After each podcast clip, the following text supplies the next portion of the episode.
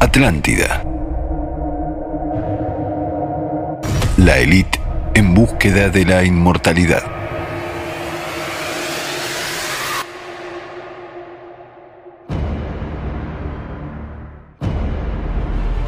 ¿Existieron civilizaciones altamente desarrolladas más que ahora? ¿Existió Atlántida? La existencia de un país insular, donde el dios humanoide reinaba, rodeado de sus hijos, la asamblea de dioses, que gobernaban a la gente. Poseían las maravillas tecnológicas, los misteriosos objetos mágicos. Tenían armas climáticas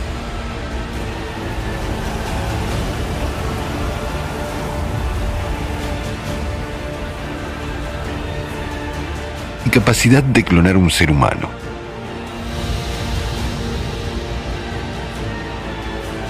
Las tecnologías médicas de la prolongación de la vida biológica del hombre más allá de los límites de la especie, es decir, la posibilidad del incremento de la vida a largo plazo, o así llamada inmortalidad en el cuerpo para los elegidos. Esta clase de información se menciona en las antiguas leyendas de los diferentes pueblos del mundo.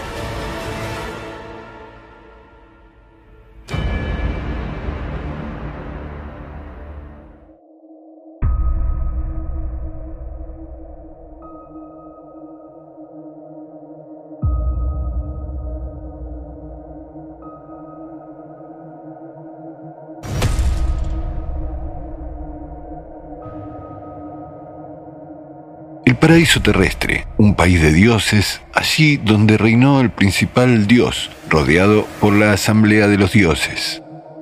Las leyendas sobre la civilización antediluviana superdesarrollada, que estaba ubicada en el lejano oeste en una gran isla rodeada de aguas, un país que poderosamente extendió su influencia por todo el mundo alguna vez.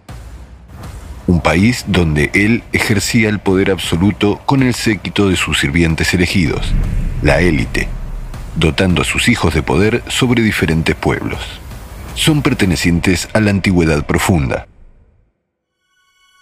Los pueblos de Oriente y de Occidente que vivieron hace unos miles de años aún conservan estas leyendas. Cada pueblo llamaba a este país insular a su manera. Por ejemplo, en las antiguas narraciones sumerias, es la dichosa isla de Tilmum, el país de los vivos, donde no había enfermedades ni muertes.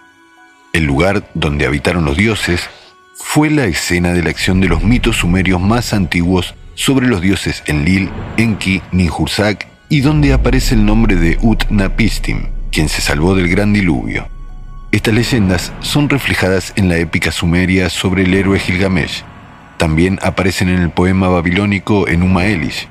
Precisamente de estas leyendas, mucho más tarde, muchos siglos después, fueron tomadas por los sacerdotes hebreos las historias sobre el Edén o el paraíso, sobre el fruto prohibido, sobre el exilio del paraíso, el gran diluvio y mucho más. En la mitología celta se trata de una isla de los bienaventurados, Avalón, situada en las lejanas islas occidentales. Sus símbolos, la torre o el palacio de cristal, las manzanas milagrosas que otorgan la inmortalidad, etc. La palabra Avalón originalmente se refiere a un nombre propio de la genealogía galesa, el ancestro mítico de las más antiguas dinastías de Gran Bretaña. En la mitología china es el paraíso de los inmortales Xian. Él se encuentra sobre tres montañas sagradas, Penglai, Fangshan y Jingzhou, que flotan en el mar océano. Se menciona que las personas inmortales Xian vuelan por las nubes montando los dragones. Tienen un jardín de la diosa, Si Mu, donde crecen los melocotones de la inmortalidad, Pantao. Se sabe que en las leyendas el hombre inmortal Xian muy a menudo tiene el aspecto de un anciano con la barba blanca y se le retrata con ciertos atributos propios de la inmortalidad. Y en la mitología de los helenos, es decir, de los antiguos griegos, este país fue llamado Elysium, las islas de los bienaventurados, Atlántida, helenos sobre Atlántida. Atlantis o Atlántida es así como se le llamó por primera vez entre los helenos a ese país insular altamente desarrollado, ubicado en el Océano Atlántico y narrado en detalle por el antiguo filósofo helénico Platón en sus diálogos Timeo y Critias. Platón era el descendiente del legislador ateniense del siglo VI a.C., el arconte Solón, que fue llamado el más sabio de los siete sabios, el país Hélade, conocido ahora como la antigua Grecia. Según Platón, el gran secreto sobre que la historia de los desastres naturales se repite y la civilización actual no es la primera, le contaron al arconte Solón los sacerdotes egipcios durante sus viajes por Egipto. A propósito, según la leyenda de los helenos, el linaje de Solón es de ascendencia directa al dios de los mares Poseidón, que, como se considera, fundó Atlántida y la pobló con sus hijos. Como cuenta la antigua leyenda griega, Atlántida era un país insular grande que estaba situado al oeste de los pilares de Hércules, enfrente de las montañas de Atlante. Otras fuentes antiguas informan sobre la tierra del titán Atlante. Los atlantes emprendían guerras y extendían su poder mucho más allá de las fronteras de su estado. La sociedad de los atlantes estaba en la etapa de descomposición. Egoísmo, poder, lujo, ambición y depravación moral. Según la leyenda, como castigo, los dioses les enviaron el brutal terremoto y el diluvio.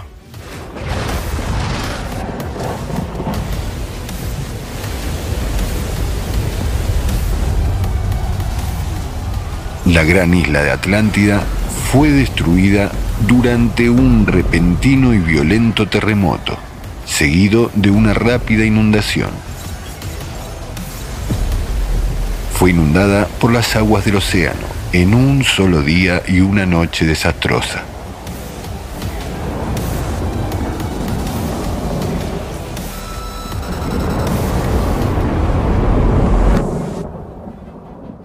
Según afirma Platón, la sumersión de Atlántida ocurrió 9.200 años antes de los tiempos del arconte Solón, es decir, hace 12.000 años, vistos desde la época moderna.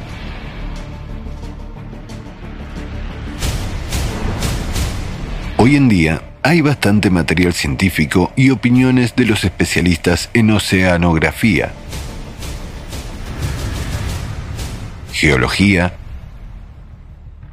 geotectónica y en otros campos de la ciencia.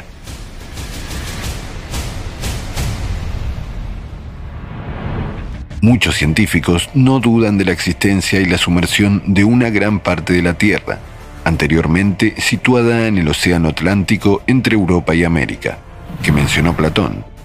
Pero a muchos en este relato sorprendía el mismo hecho de la inmersión rápida de la Tierra durante un solo día.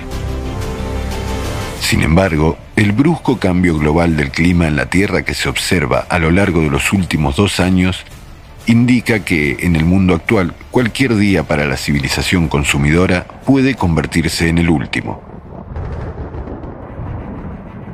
Como dijo Igor Mikhailovich Danilov, exactamente las personas, con su elección a quién servir, al diablo o a Dios, aproximan o alejan el fin del mundo de las personas depende mucho. Algunos dudan de que es posible el fin del mundo, pero al día de hoy dudarlo puede solo un necio o aquel que no ve lo que ocurre tras la ventana.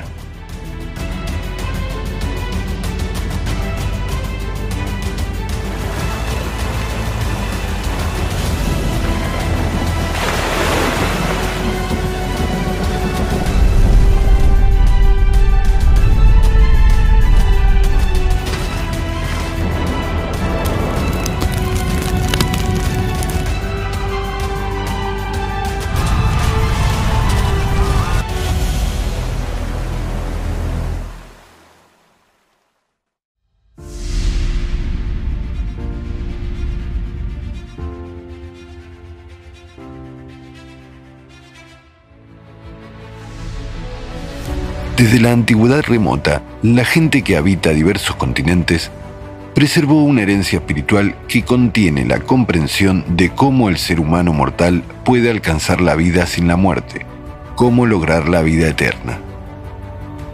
se basaba en el conocimiento primordial espiritual sobre la existencia del mundo espiritual, el mundo eterno de Dios, que Dios es uno,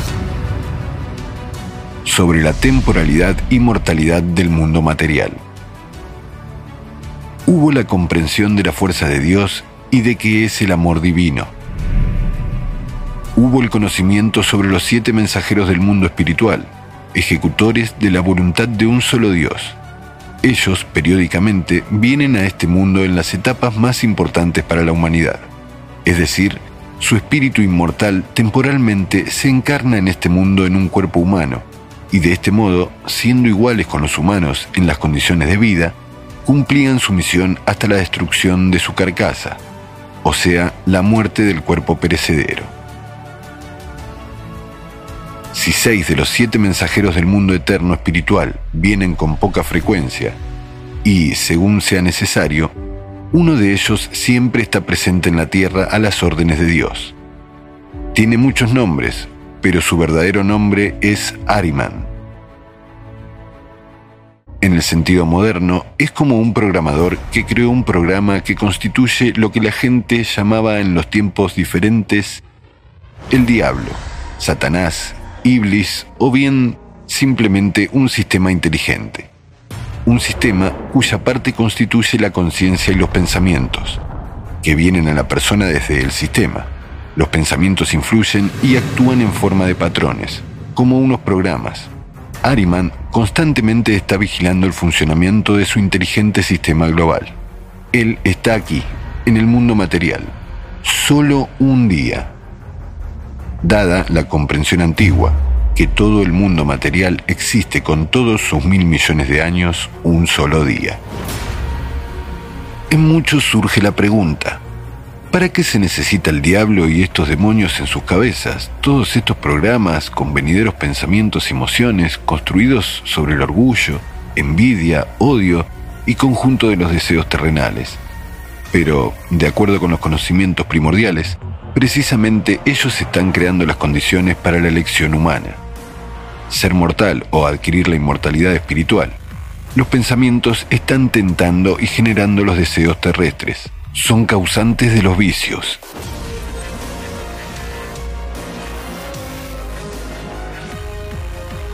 Del ansia de poseer el poder y los atributos muertos del mundo material.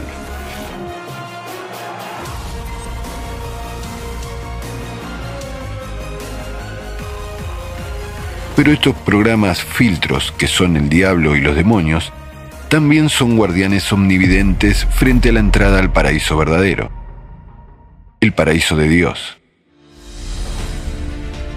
El mundo espiritual es el mundo donde no existe materia. Es el mundo donde la forma de existencia es distinta y se interpreta en el entendimiento humano como el amor de Dios.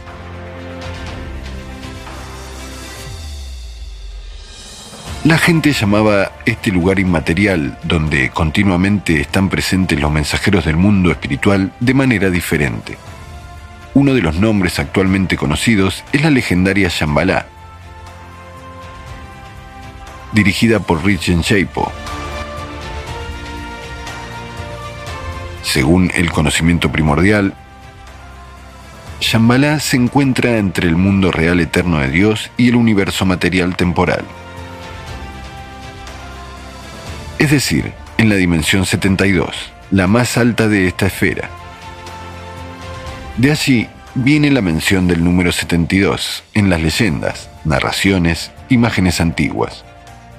También cabe destacar que el mundo material habitual se cambia ya en la cuarta dimensión y en la séptima ya no existe como material. El sello de Shambhala es el signo antiguo Alatra, estilizado como el ojo omnividente de Dios o el sol ascendente desde el horizonte en el triángulo con los rayos divergentes. Por el sello de Shambhala, como el signo, se marcaba el territorio o lugar de interés de Shambhala. Similares insignias llevaban los representantes de Shambhala, cuando se encarnaban temporalmente en este mundo, así como aquellos de entre la gente decente que les ayudaban. tanto antes como ahora, existen muchas leyendas sobre Shambhala que están entrelazadas con la leyenda sobre el monte mundial cósmico. En las leyendas se trataba de forma asociativa que en la cumbre de este monte mítico moran los dioses inmortales. Este concepto está relacionado con un lugar inmaterial, que está fuera de la tridimensionalidad, que pueden visitar espiritualmente los llamados santos esto tiene que ver con los procesos de una gran transformación espiritual en una persona, de un ser mortal a uno inmortal, y no tiene nada que ver con la materia como tal. Es decir, tanto con cuerpo humano, físico, como cualquier lugar material en la Tierra. Poseyendo estos entendimientos, es fácil separar el grano de la paja.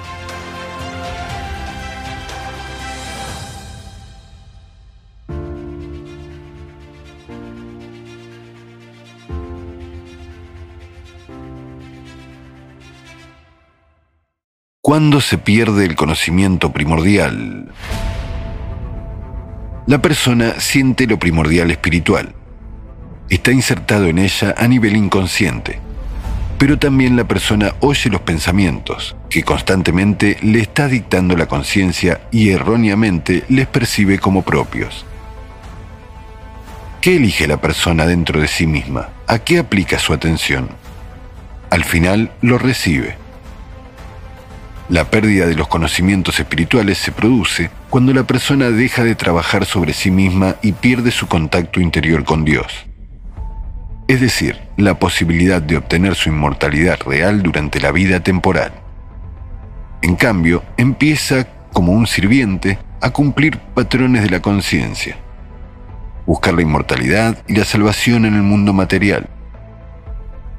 El resultado es definitivamente triste la subpersonalidad. Los patrones de la conciencia como una parte del sistema son iguales para todos los tiempos. Por lo tanto, todo en el mundo es regular y se va repitiendo después de un periodo de tiempo determinado. 12.000 años es solo un ciclo.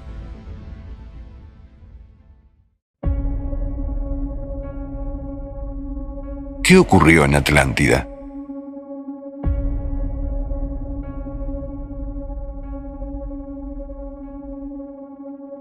La mayoría de la gente eligió en su mente un formato consumidor para la civilización. La aspiración por lograr la inmortalidad en el cuerpo se convirtió en una idea dominante. La conciencia empezó activamente a distorsionar y sustituir el conocimiento primordial espiritual por los patrones beneficiosos para el sistema. Así nacieron las religiones antiguas, donde la acción espiritual en el interior de una persona se reemplazaba por un espectáculo exterior y la satisfacción de los deseos terrenales. Atlántida es un ejemplo de ello. Así, como consecuencia de la pérdida del conocimiento primordial, la gente en las leyendas empezó a llamar como dioses a los siete mensajeros del mundo espiritual.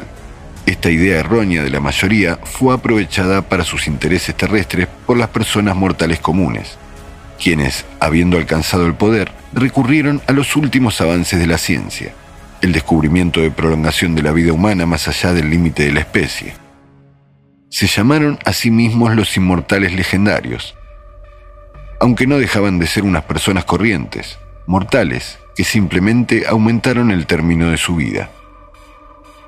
Un hombre ordinario mortal llamado él se declaró a sí mismo el Dios Supremo. Se apropió de nombres y epítetos tomados de las leyendas de uno de los siete mensajeros del mundo espiritual que siempre estaba en la tierra, de Ariman.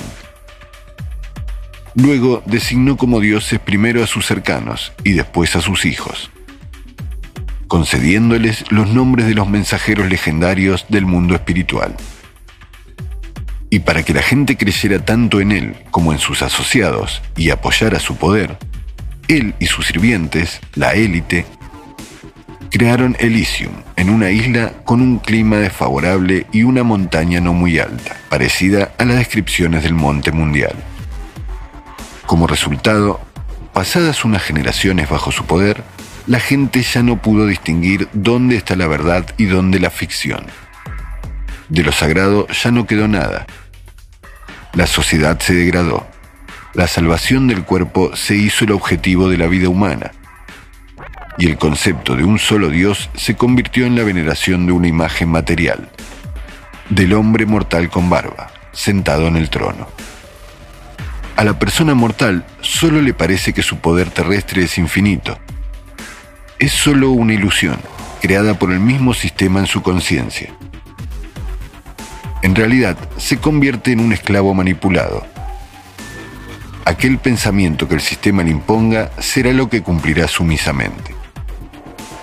Los descendientes de los que lograron sobrevivir después de la destrucción de Atlántida, esconderse de la venganza y perdurar los tiempos posteriores de nueva formación espiritual de la humanidad, se hicieron los guardianes de la herencia ideológica de Atlántida. Cuando comenzó la época de patriarcado, empezaron activamente a propagar las ideas de omnipoder y esforzarse por la implementación de estas y por el establecimiento de un nuevo orden mundial, planificando los siglos por delante.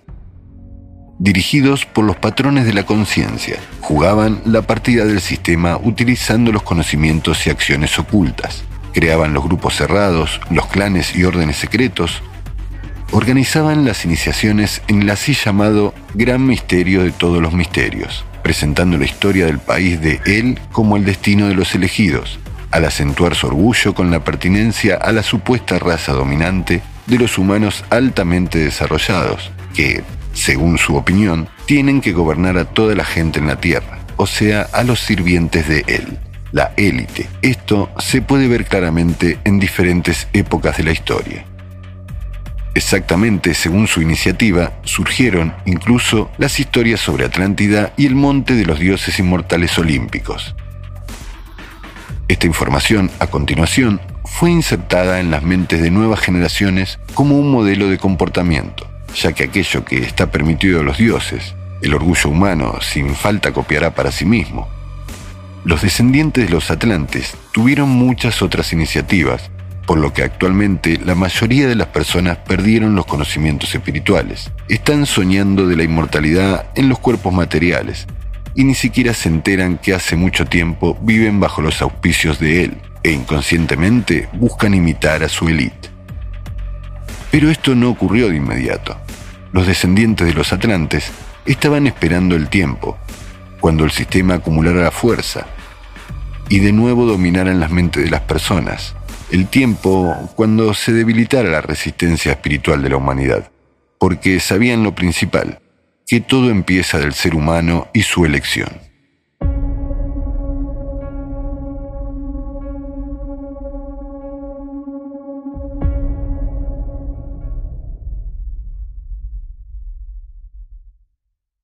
¿Cómo fue eso? Cuando llegó la época del patriarcado, los sacerdotes y los líderes beligerantes usurparon el poder. Así aparecieron muchos dioses que poseían las pasiones humanas y sedientos de sangre, dioses que se representaban en los cuerpos humanos con los símbolos del poder y los atributos de la inmortalidad. Y todo este sistema del poder se popularizaba gracias a la mezcla de pequeña cantidad de las semillas espirituales del conocimiento primordial. Si no, no tendría tanta atractividad para la mayoría de la gente. Con los patrones beneficiosos para el sistema, tales como la separación de la gente, la soberanía a unos sobre otros, el odio y la intolerancia. Como resultado, la sociedad se degradó según los estereotipados patrones de los programas del sistema los conflictos militares, las conquistas, la explotación. Un simple ejemplo, las primeras ciudades-estado donde gobernaban los primeros reyes.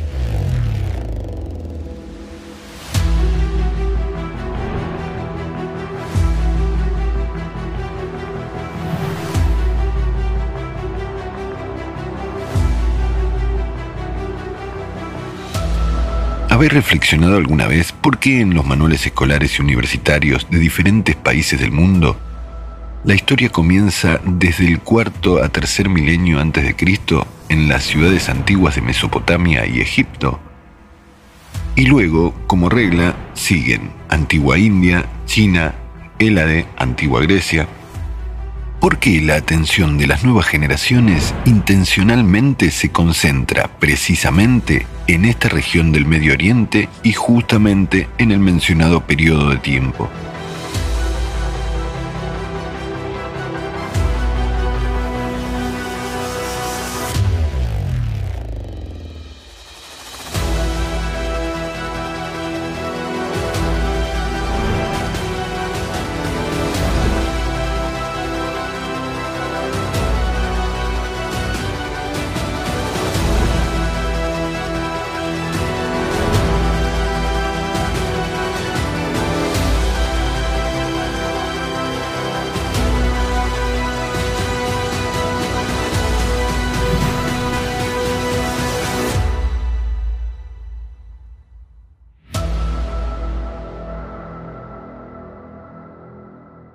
¿Por iniciativa de quién? O más preciso, ¿quién es el patrocinador de la dominación de tal opinión en esta ciencia aproximada de las adivinaciones de fechas y hechos?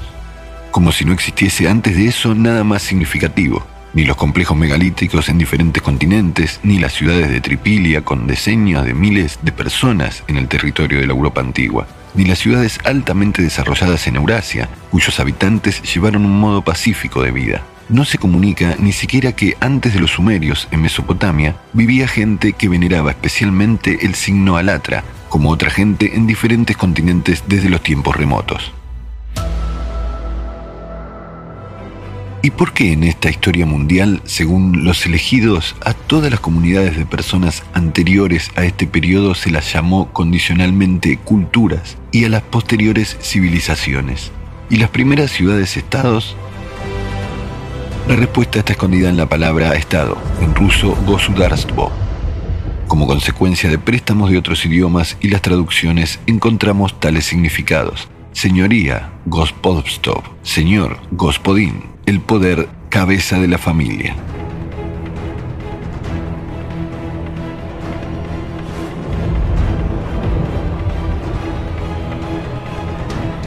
Los orígenes antiguos de la palabra Gospodstvo llevan hasta los sumerios, ya que exactamente en ese tiempo en el Oriente empezó la propagación activa de antigua divinidad suprema, el progenitor llamado El.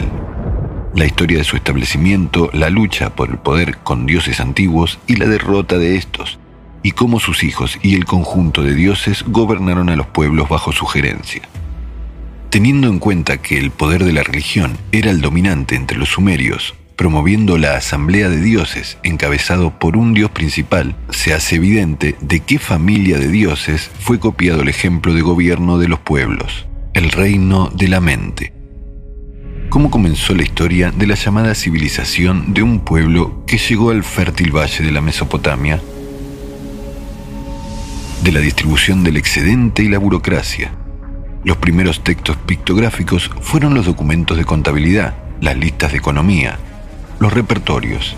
Hablando de manera más simple, la época de matriarcado fue comida por la rutina cotidiana, así como el ansia del poder del patriarcado.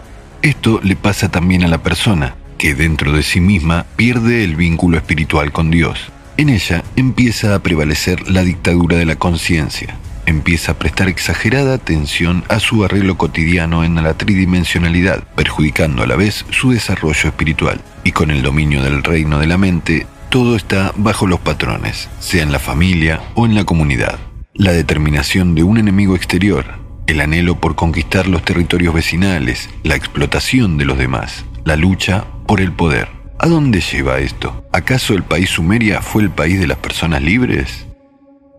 Sumeria, al final del tercer milenio antes de Cristo, fue el país que constantemente liberaba las guerras de conquista, el país de los mercenarios, los esclavos comprados o captados en la guerra, el país de los esclavos deudores, que vendían a los miembros de sus familias y a sí mismos en la esclavitud, el país que vivía de acuerdo con el cañón de las leyes de los reyes, que se proclamaron los virreyes de los dioses, el país de las 30 piezas de plata, donde la vida humana estuvo representada en la medida del precio de un artículo, que entonces era la plata.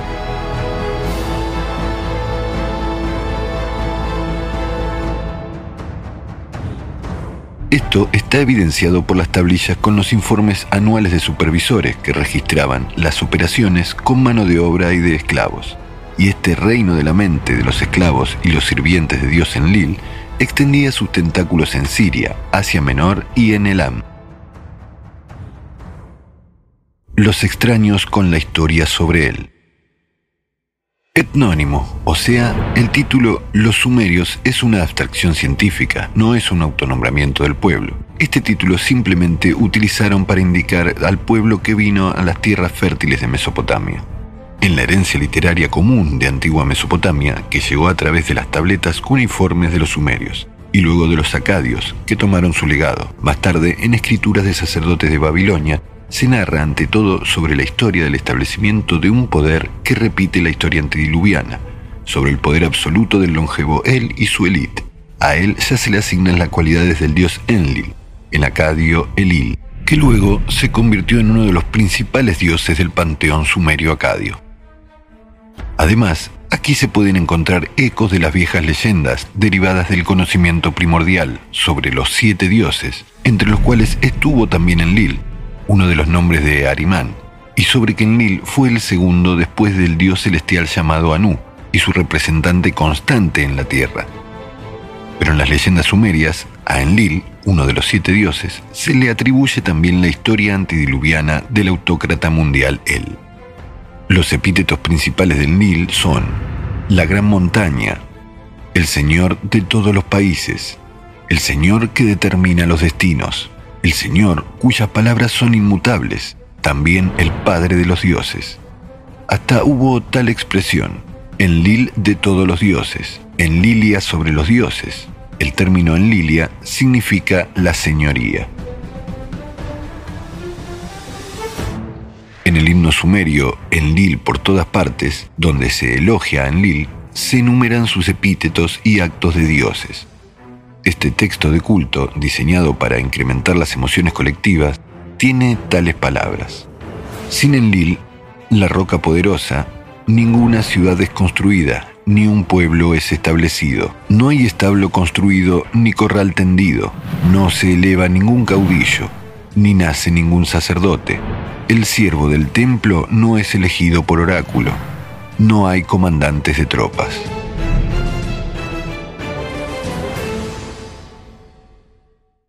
El templo del Nil es un monte de la abundancia. Allí reciben las ofrendas, absuelven los pecados. En Nil, al pastor que escogerás, al elegido que elevarás en el país, el país a su mano, el país bajo sus pies. Someterás a los países lejanos bajo sus pies.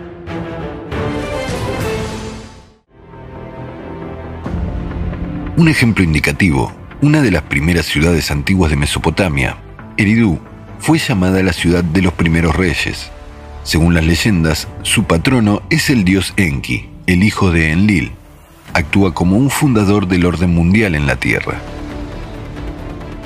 La ciudad es gobernada por el hijo del mismo Enki, el hombre llamado Adapa, que fue mitad dios, mitad humano héroe. Se consideraba que precisamente Adapa trajo a la ciudad la civilización desde la isla Dilmun, o sea, de la isla de los inmortales. A propósito, Adapa, en la mitología acadia, es uno de los siete sabios. Una historia semejante sobre los siete sabios hubo mucho más tarde en la antigua Grecia, Hélade, donde Solón también fue llamado uno de los siete sabios.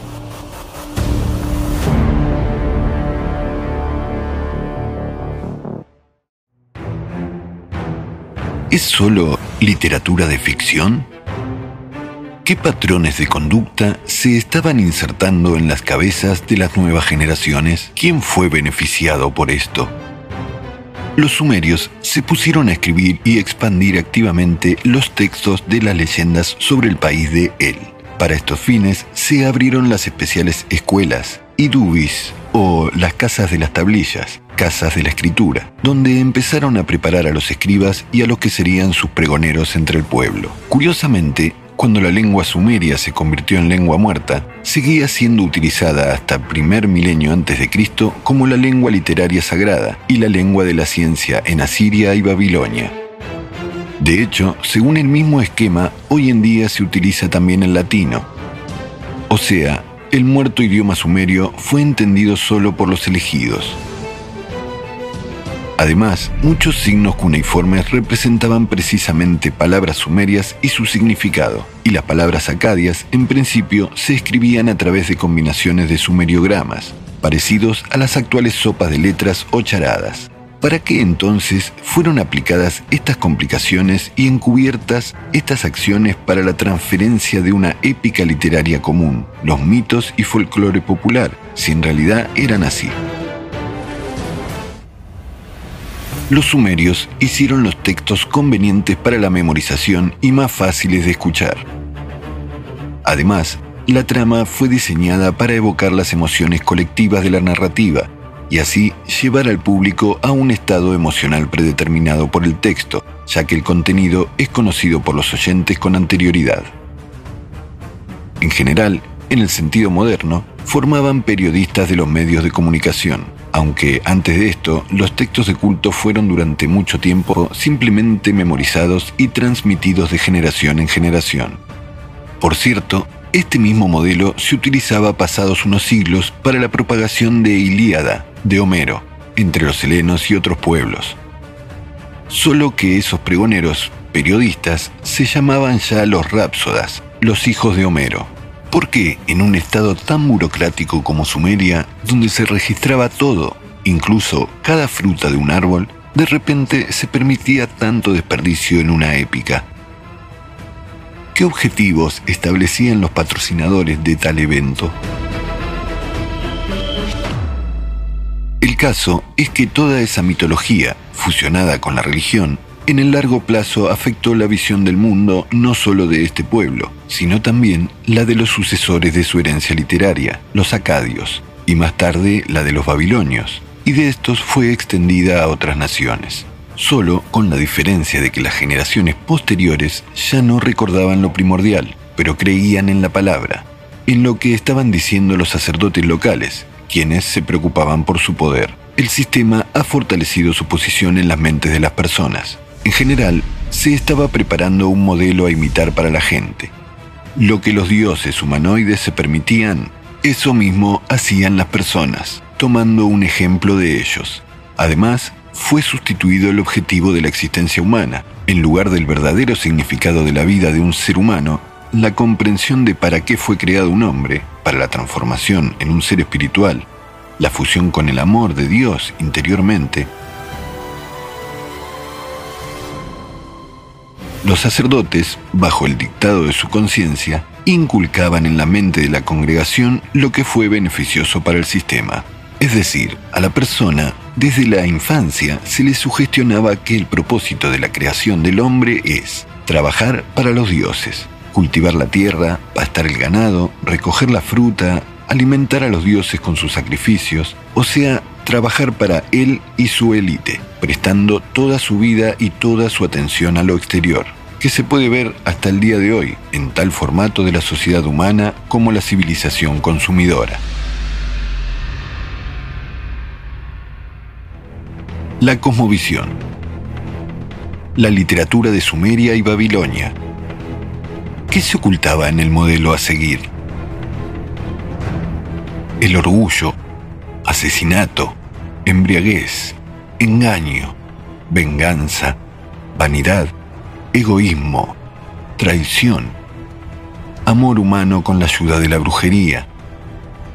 En general, todas las pautas de los patrones del sistema en la mente de las personas. Separación de personas, como en el país de él. Ideología del sistema divide y vencerás. Asimismo, como en el país de él, y de esto se contará en detalle más adelante en la historia sobre los dioses del Olimpo, en las leyendas de los sacerdotes de la antigua Mesopotamia se dividía a las personas en dioses, héroes y salvajes, y considerando como los descendientes de los atlantes, los arcontes, han replicado estas imágenes en la mente de las personas durante siglos, luchando por una sola potencia mundial. Esto puede observarse incluso ahora en la sociedad mundial moderna.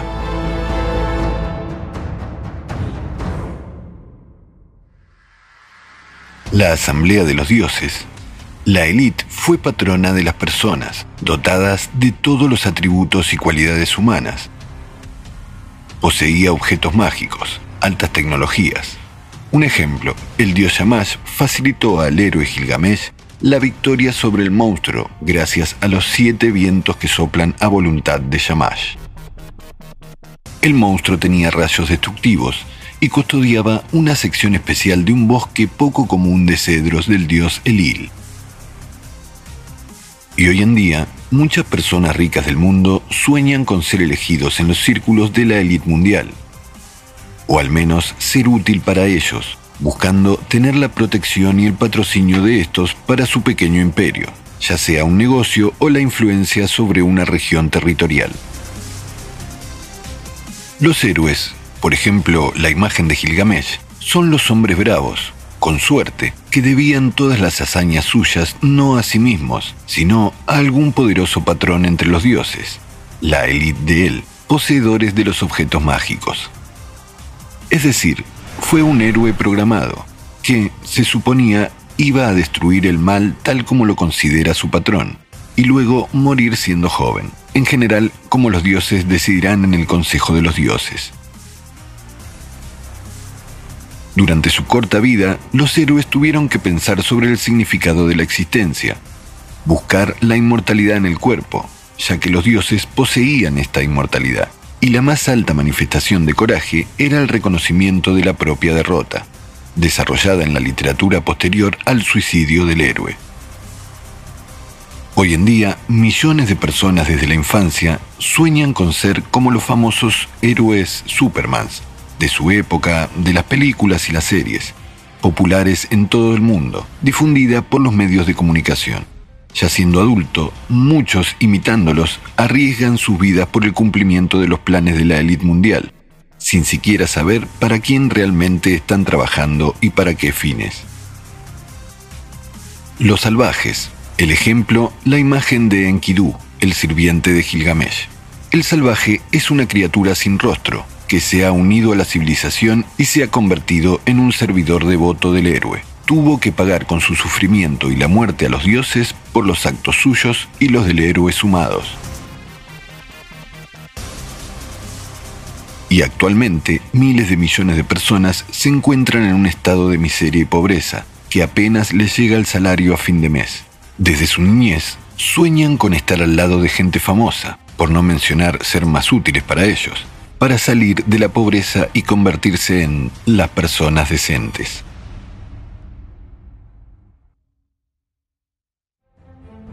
La idea fija, la inmortalidad en el cuerpo. El sueño de inmortalidad del sistema. La aspiración para lograr la inmortalidad del héroe principal ocupa un puesto central en la literatura mesopotámica.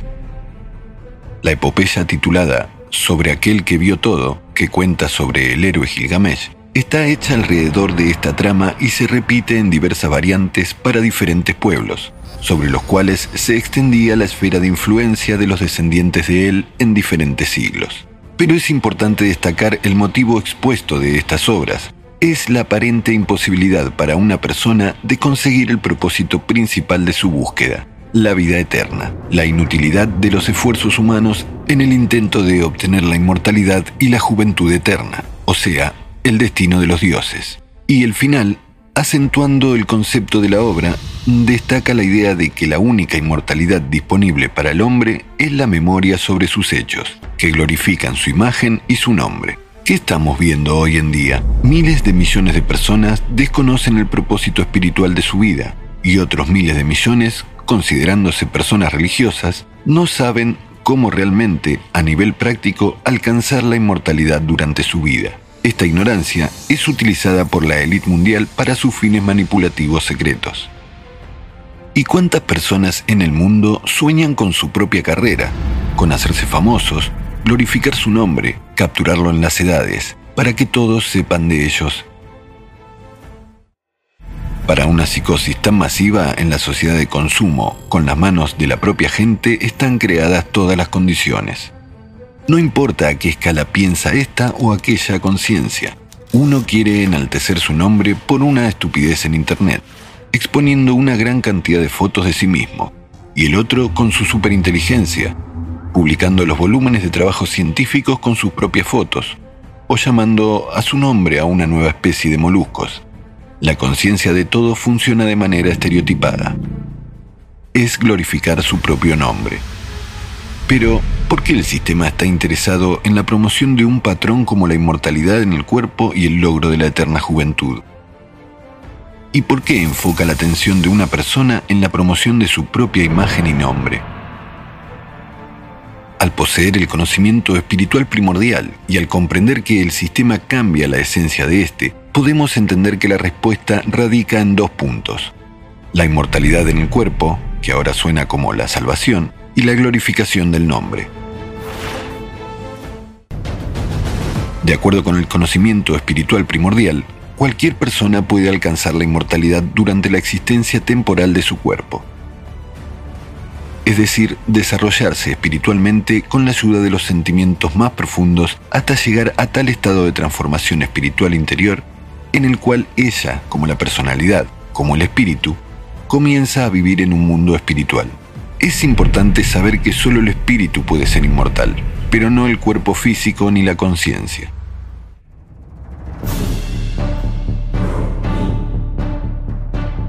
Pero la conciencia no entiende esto.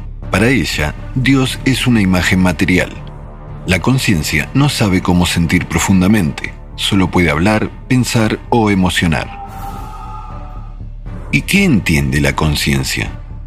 solo entiende lo que el sistema entiende. En el concepto del sistema, la inmortalidad del cuerpo es la prolongación de la vida más allá del límite de la especie. Esto es un aumento en los términos de la vida propia, aunque el sistema entiende su finitud. Después de todo, su término está predeterminado como el de un programa ordinario. Entonces, la promesa de la inmortalidad en el cuerpo físico es su truco estereotipado, demostrado por milenios, una ilusión y viviéndola, las personas, sin pensarlo, están desperdiciando las fuerzas reales de su atención en el alimento para el sistema. Y la glorificación del propio nombre y la imagen en los siglos también es beneficiosa para el sistema. De esta manera, él está creando las subpersonalidades que también son alimento para el sistema, estando muertas entre los vivos. Enuma Elish Hoy en día, para los estudiosos de la Biblia, no es ningún secreto que gran parte de ella fue tomada por sacerdotes hebreos de los textos sagrados, no solo del antiguo Egipto, sino de Babilonia. La escritura sagrada sobre la creación del mundo, Enuma Elish, era esencialmente la Biblia de Babilonia, y los sacerdotes de Babilonia, a su vez, obtuvieron estos textos de los sacerdotes acadios, y los acadios tomaron sus escrituras sagradas como lógicas sobre el origen del mundo y de la gobernación de los dioses de un pueblo aún más antiguo, los sumerios. ¿Cuál de los dioses de la asamblea era el dios más poderoso? Dependía de la hegemonía política de los sacerdotes en esta o aquella ciudad o país. De hecho, tuvo lugar una lucha para conseguir que precisamente su dios fuese el que reciba el epíteto en Lilia sobre los dioses. Los nombres de los dioses principales y los héroes se cambiaron, pero la esencia de todos modos permanecía igual, que es la historia de la toma de poder y el dominio completo de él y su élite sobre las personas. Enuma Elish es la escritura sagrada babilónica acadia, antiguos textos cosmológicos mesopotámicos sobre la creación del mundo y de la raza humana, el origen de los dioses y del universo, la lucha y la toma del poder por los viejos y los nuevos dioses, cómo un grupo de dioses hizo enfrentar a la gente entre sí, cómo dominaron a los pueblos y mucho más. En las narrativas de Babilonia se hace hincapié en que la causa de las calamidades que está pasando el pueblo no es el castigo por los pecados de la gente, sino la ira de los dioses, su deseo de reducir el número de la humanidad creciente que molesta a estos con su ruido. En Enuma Elish, el papel principal en la creación del mundo ya no se asigna a Enlil, sino a un dios llamado Marduk. Y nuevamente se repite la vieja historia. El dios principal establece el orden mundial a través de la violencia. El leitmotiv de la fuerza es el derrocamiento forzoso de las antiguas fuerzas, el poder por el derecho del más fuerte. A Marduk se le asigna el epíteto de Gosposbo, el dominio, es decir, en Lilia sobre los dioses. Le llaman Enlil de todos los dioses. Así, Marduk ocupa el lugar principal en el panteón de los dioses del segundo milenio antes de Cristo, por los esfuerzos de los sacerdotes al final del periodo babilónico antiguo, ya es venerado más allá de Babilonia. Y aún más tarde, en la época helenística, la historia de Marduk está copiada en gran medida por los arcontes de los helenos, pero al principal dios lo llamaban Zeus, y a la montaña en la que gobernaba, el Olimpo. ¿Cuál es el objetivo principal de este poema difundido en Uma Elish? Aquí el objetivo principal es la reducción de muchas imágenes de los dioses en uno. Por lo tanto, las características de los dioses sumerio-acadios, Enlil, Enki, Ella y de otros ya han sido transferidas a Marduk. ¿Por qué en épocas posteriores el dios principal de otros pueblos y tribus que cayeron en la influencia de este sistema de visión del mundo tuvo características y cualidades personales muy diferentes y contrarias? Por ejemplo, uno enojado o amenazante o temible, otro que concluye un convenio con la gente elegida, causó confusión en los creyentes e incomodó preguntas a los sacerdotes.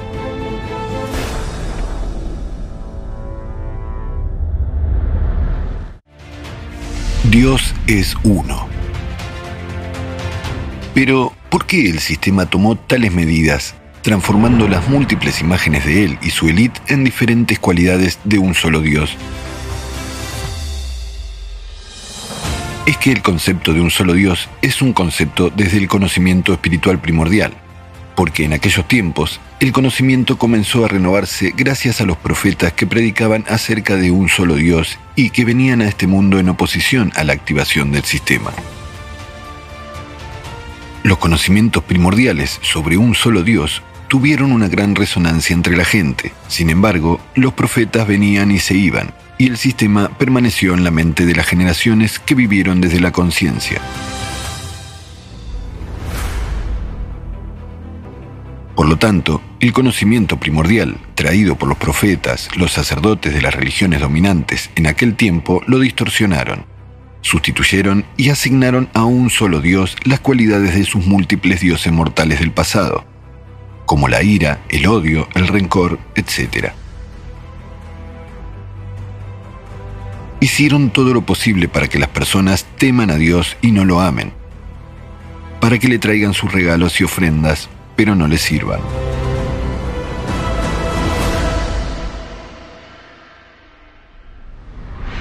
Los hechos interesantes. ¿Conocen los conceptos de la Trinidad? ¿El Consejo de los Siete? la personalidad, el alma, el mundo invisible.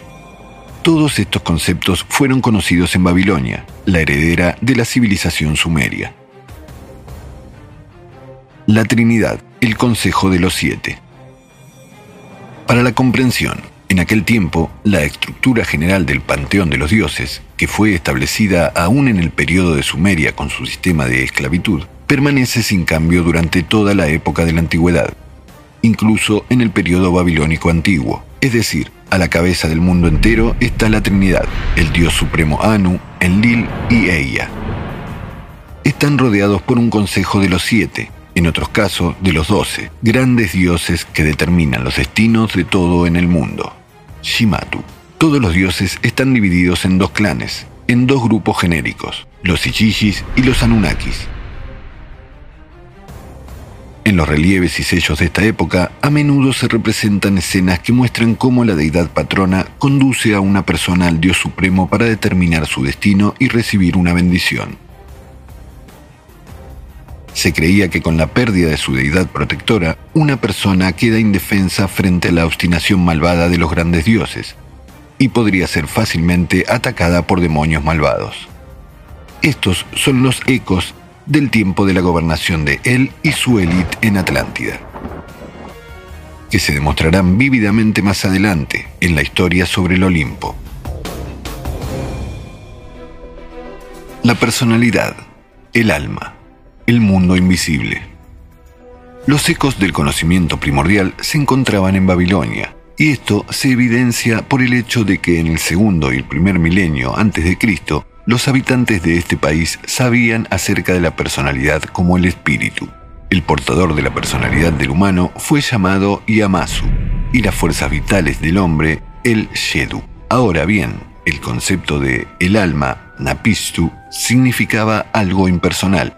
Se identificaba por los sacerdotes o con la respiración o bien con la sangre es decir, aquello que nos une a la persona directamente con un solo Dios. Los sacerdotes, al seguir las instrucciones de su conciencia, los sustituyeron por los conceptos materiales, o sea, desde el punto de vista del mismo sistema.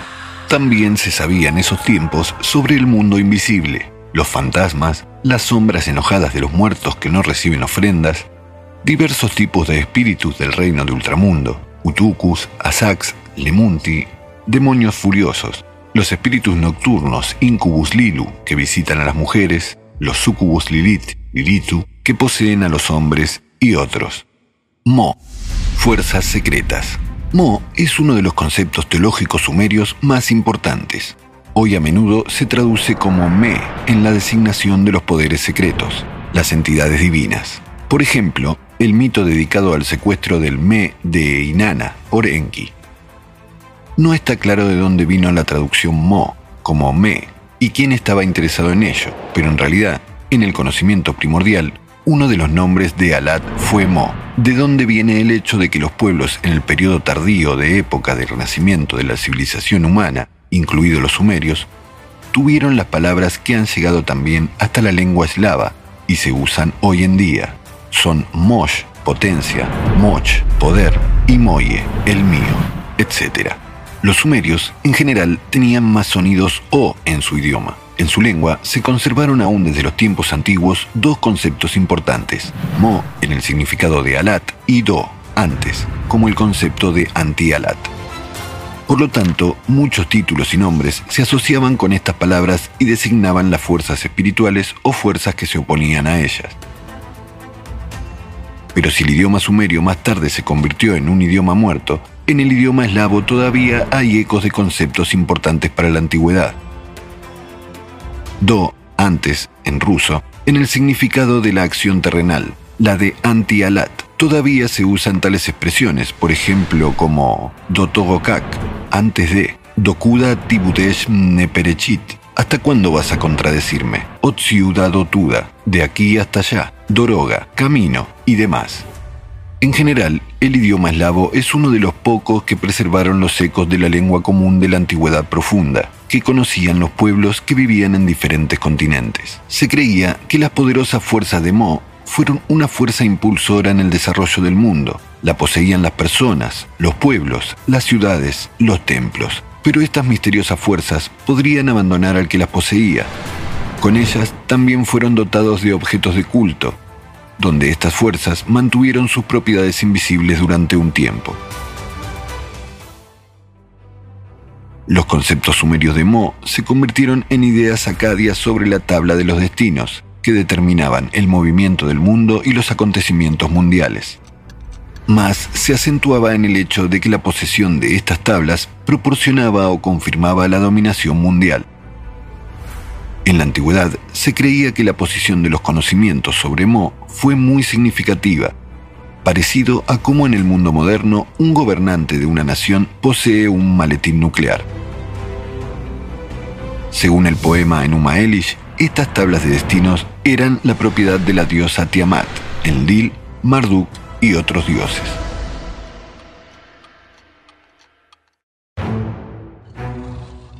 Enuma Elish el dominio de él y la élite. Hasta la fecha, los especialistas en sumeriología reconocen el hecho de que todavía no saben bien la lengua sumeria y hay un problema, un desentendimiento elemental de los textos antiguos, tanto sumerios como babilónicos. En muchos casos se ven obligados a dejar huecos, poniendo interrogantes, o satisfacer con solo una idea general sobre alguna parte del texto, a menudo confiando solo a su intuición y aquel entendimiento que les permitió adquirir la civilización actual dentro de su formación obtenida. Es curioso cómo se traduce hoy en día para el público el título, las primeras palabras del poema épico babilónico, Enuma Elish. Se centra activamente la atención en el hecho de que lo más probable sea que signifique cuando en lo alto, presentando sobre la base de esta hipótesis diferentes versiones de la interpretación de las palabras. Es solo que este tipo de encubrimiento de la verdad es beneficioso para alguien. Sin embargo, para los iniciados, esto es el dominio de él y su élite, y para los demás es cuando en lo alto. Y la primera línea de la epopeya para los iniciados suena así. Do, antes del dominio de él y su élite. Escribir al comienzo del texto sagrado do antes fue una técnica estándar en la literatura antigua, como una indicación de antialat. Por ejemplo, antes de que existieran estos y esos dioses, antes de que el cielo y la tierra existieran, antes de que el hombre fuera creado había algo primordial. O sea, antes de qué? Que había algo, en el sentido de antialat. Fue Alat del mundo espiritual, el mundo de un solo Dios, que dio lugar a todo el Do, antes, es decir, anti-Alat. Y entonces fue manifestado el mundo material. Entonces, el que está más informado sobre la verdadera historia de los tiempos, comprende sobre qué historia nos está narrando esta especie de Biblia de Babilonia y por qué precisamente estas palabras fueron puestas por los antiguos sacerdotes como primeras y luego, copiado de estos textos, fue interpretado para los pueblos.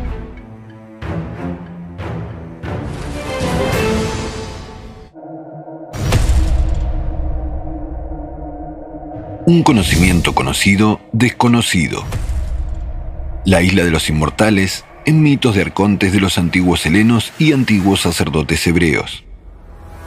Hoy en día, las más conocidas para las nuevas generaciones y difundidas por el mundo son las leyendas de los arcontes de los antiguos helenos y de los antiguos sacerdotes hebreos sobre el país de él y su isla de los inmortales. Sabiendo lo primordial, se puede ver fácilmente aquello que fue implantado en el patrimonio espiritual común de los pueblos, distorsionando su esencia y significado para conseguir el dominio y el poder mundial.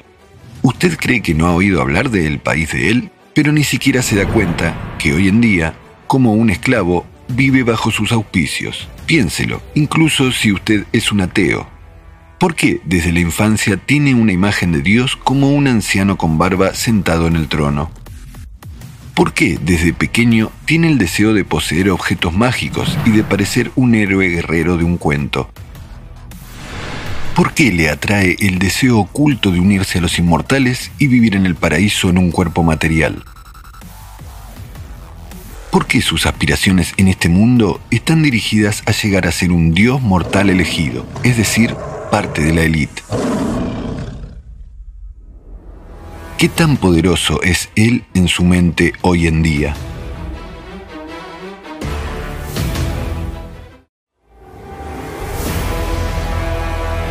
La élite son los sirvientes de él, los que juran al dios él, el que proporciona servicios a dios él. Elysium, Elisha, él. En las leyendas de los arcontes, de los antiguos helenos, que extrajeron sus conocimientos de los antiguos sacerdotes de Oriente, se menciona el país de él bajo diferentes nombres.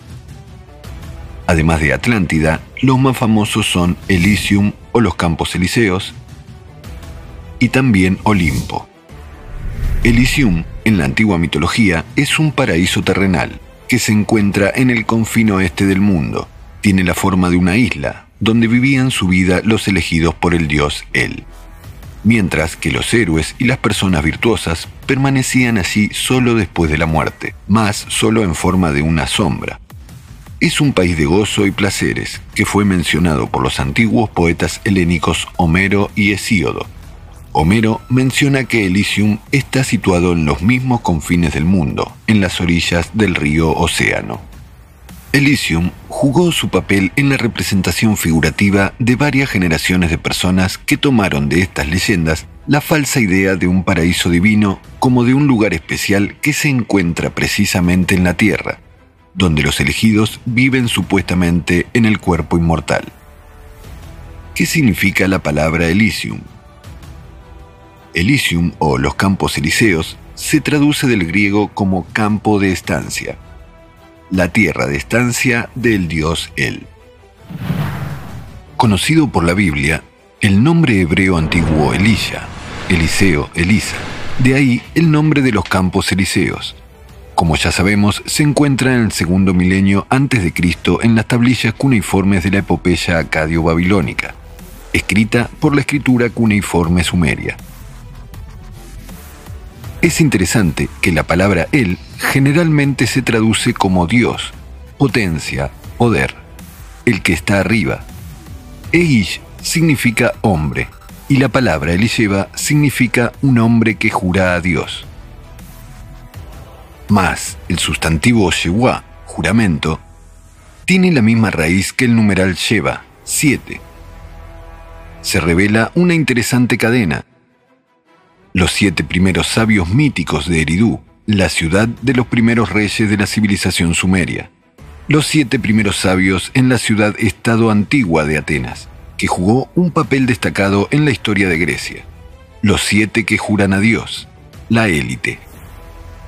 En general, cabe destacar que en la antigüedad en el Medio Oriente fue bastante extendido el concepto de un pacto, testamento, y sus diversos tipos, entre las personas, entre los reyes, entre los reyes y los súbditos.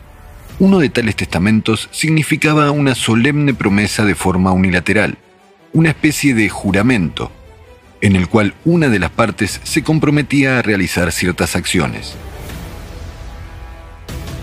Un tipo especial de tratado fue el pacto que se concluía entre Dios y el hombre era similar al tratado sobre la concesión de derechos por un gobernante a sus súbditos. Es interesante que el término Antiguo Testamento es un calco del griego antiguo, que literalmente significa el antiguo contrato, el que fue antes. Él. Las referencias más famosas hasta la fecha a la antigua deidad suprema, el progenitor llamado Él, también se preservaron en la mitología de los pueblos que habitaron en el sexto a tercer milenio antes de Cristo en Siria, Palestina y Fenicia. Diferentes pueblos antiguos llamaron a él de distintas maneras. Por ejemplo, uno de los conocidos nombres del dios El es Il, Ilu, Ilim, Elim. En el periodo helenístico, El, Ilu, se identificaba con Zeus. Además, tenía diferentes epítetos por los cuales era venerado en otros tiempos por diferentes pueblos. Por ejemplo, en Siria y luego en el Imperio Romano fue reverenciado como el Agabal, o sea, el de la montaña, el Iogabal, el sol de las montañas, o por ejemplo los epítetos de él como el Olam, es decir, Dios eterno, el Elion, es decir, Dios altísimo, son uno de los nombres más antiguos que fueron incluidos en el Tanaj, la Biblia del judaísmo. Curiosamente, que el dios local de Jerusalén, el Elión, fue venerado como el Dios Altísimo, creador del cielo y de la tierra, el Señor del país, acceso a cual se concedía solo a aquellos que traían los diezmos. Él fue venerado como un símbolo del poder supremo fue considerado el gobernante del mundo, el padre de los dioses y los humanos, que concedía la descendencia a la gente, rey de los años, señor de la inmortalidad. Lo retrataban como un anciano barbudo con ropa larga y una tiara alta con cuernos. A él se lo representaba como a aquel que aceptaba el sacrificio y bendecía a quien lo ofrecía. Y también en la imagen de un toro. Cuenta la leyenda que él vive junto a la fuente del río en el origen de ambos océanos. Encabeza el consejo de todos los dioses, que son sus hijos. Los dioses actúan solo con el permiso de él. La lista de Ugarit de los dioses también menciona al padre de él, a quien él derroca posteriormente para llegar al poder. Pero poco a poco, él mismo pierde este poder. En el primer milenio antes de Cristo, en el panteón judío prejudaístico, la imagen de él se fusionó con la imagen de Yahvé, Shevó. Fue ampliamente venerado en Fenicia. En otras tribus, Yahvé es venerado como el hijo de él. El concepto de él como un símbolo de poder, la deidad suprema que encabeza el consejo de los dioses, se conservó también en la Biblia.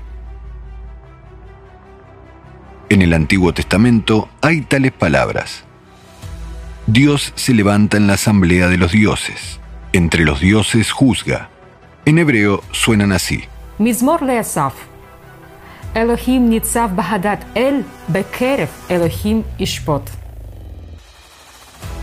Además, Elohim es uno de los nombres de Yahvé en el Antiguo Testamento en plural. Es decir, no significa Dios Yahvé, sino dioses Yahvé. Al principio, dioses crearon el cielo y la tierra.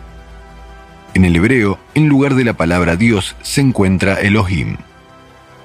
La palabra Elohim se encuentra en la Biblia casi dos mil veces y proviene de la raíz semítico común El.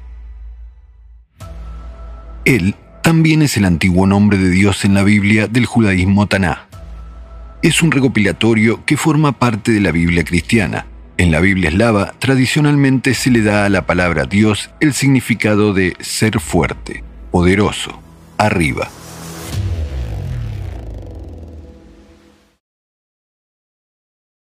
Los hechos interesantes. El hecho número uno.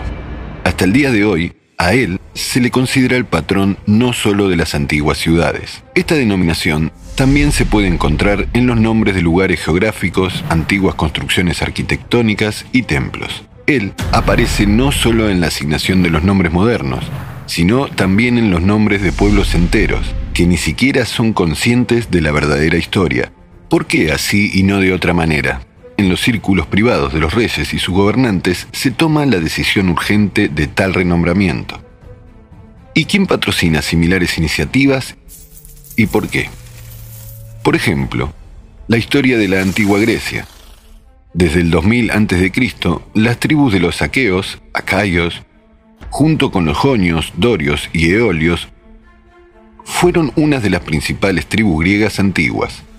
Sin embargo, en el siglo VII a.C., los arcontes decidieron nombrar a sus tribus subordinadas que vivían en ciertos territorios con el nombre común los helenes y el país Helade. Así se llama hasta ahora. Y para el pueblo se propuso la justificación para introducción de tal nombre con referencia a los mitos, escritos por los arcontes mismos. Pero la pregunta es, ¿de quién era esta historia que escribían los mismos arcontes?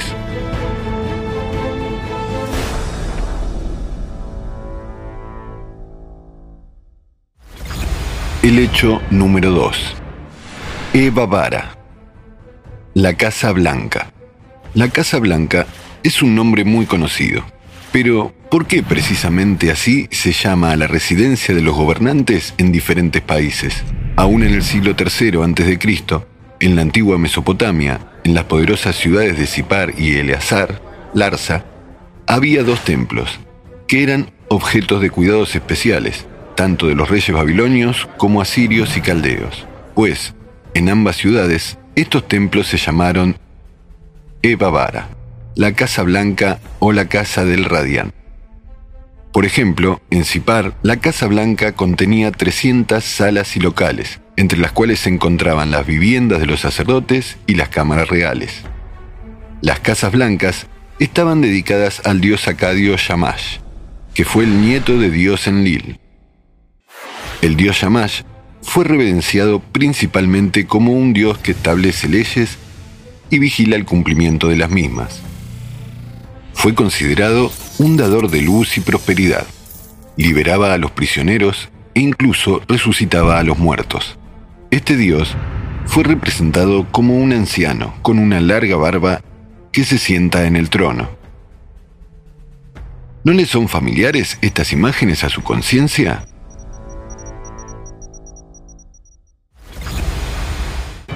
El hecho número 3. Elegidos por él, la élite, los que juran al dios él, es interesante que hoy en día la palabra la élite en diferentes idiomas de los pueblos de Europa tiene el mismo significado, el elegido, y se escribe de modo casi igual, élite.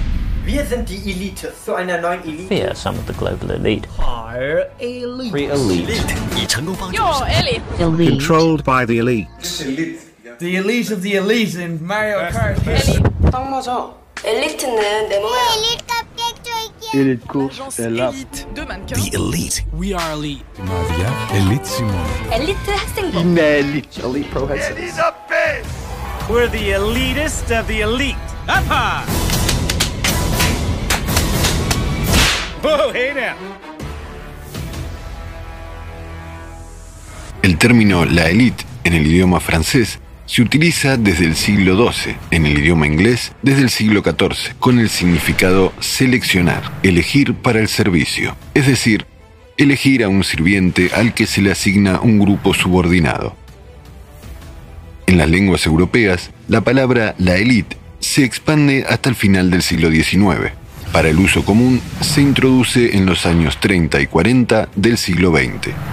Se dice hoy en día que las ideas que posteriormente sirvieron de base para la creación de la teoría de élite, en concreto, la selección para los círculos gobernantes, la educación y la formación de líderes potenciales, se estaban desarrollando incluso por el descendiente del arconte Solón, el filósofo antiguo Eline Platón, el mismo Platón quien mencionó sobre la antigua leyenda de la Atlántida. Pero, ¿en qué fue basada su cosmovisión y la cosmovisión de aquellos cuya voluntad fue implementada en sus obras?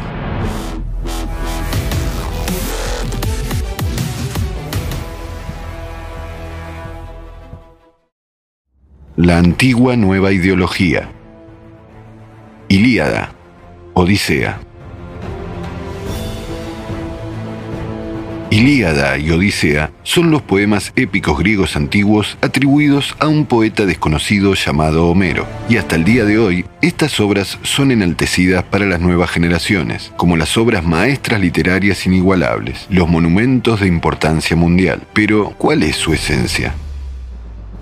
Las epopeyas de Homero, Ilíada y Odisea tienen similitudes con la epopeya babilónica Enuma Elish y sobre el que lo vio todo, sobre el héroe Gilgamesh y otras leyendas de la literatura sumeria babilónica. Están cambiados los nombres de los dioses principales, pero la trama principal oculta de las historias sobre la guerra de Troya y las aventuras de los protagonistas lleva a lo mismo, la última palabra en el destino del héroe o de los pueblos se queda en disposición del Consejo de los Dioses, encabezados por el dios humanoide principal, que posee todas las cualidades y vicios humanos. De hecho, no es solo un monumento del pasado, esto es una grabación en la conciencia humana de la ideología de los atlantes, de la historia de la vida de los dioses, sentados sobre un monte de la inmortalidad, el Olimpo. Ilíada narra sobre los participantes de los sucesos de la guerra de Troya. Es un momento clave, en el que participaron todos los dioses del Olimpo. Y no fueron los propios dioses los que participaron, sino que solo se reunieron en el consejo y decidieron, dirigidos por Zeus, cómo se desarrollaría el curso de los acontecimientos, quién iba a perder o morir, incluso si la suerte estaría en el lado de unos u otros héroes o pueblos en general, cómo jugar al ajedrez consigo mismo. Es decir, se muestra el juego de los dioses, mientras que la conciencia del oyente está sumergida en las emociones de las peleas y las discusiones de los héroes, sus relaciones conflictivas.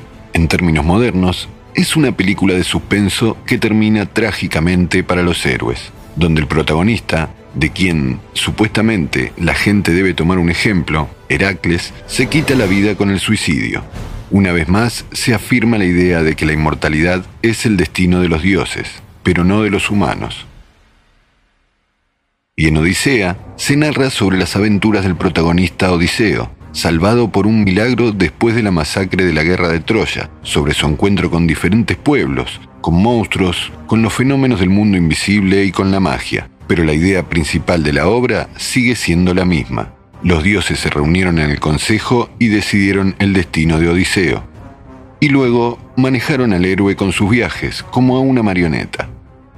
Como resultado, con las manos del héroe, los malvados están derrotados, los obedientes están recompensados, La última palabra es de los dioses.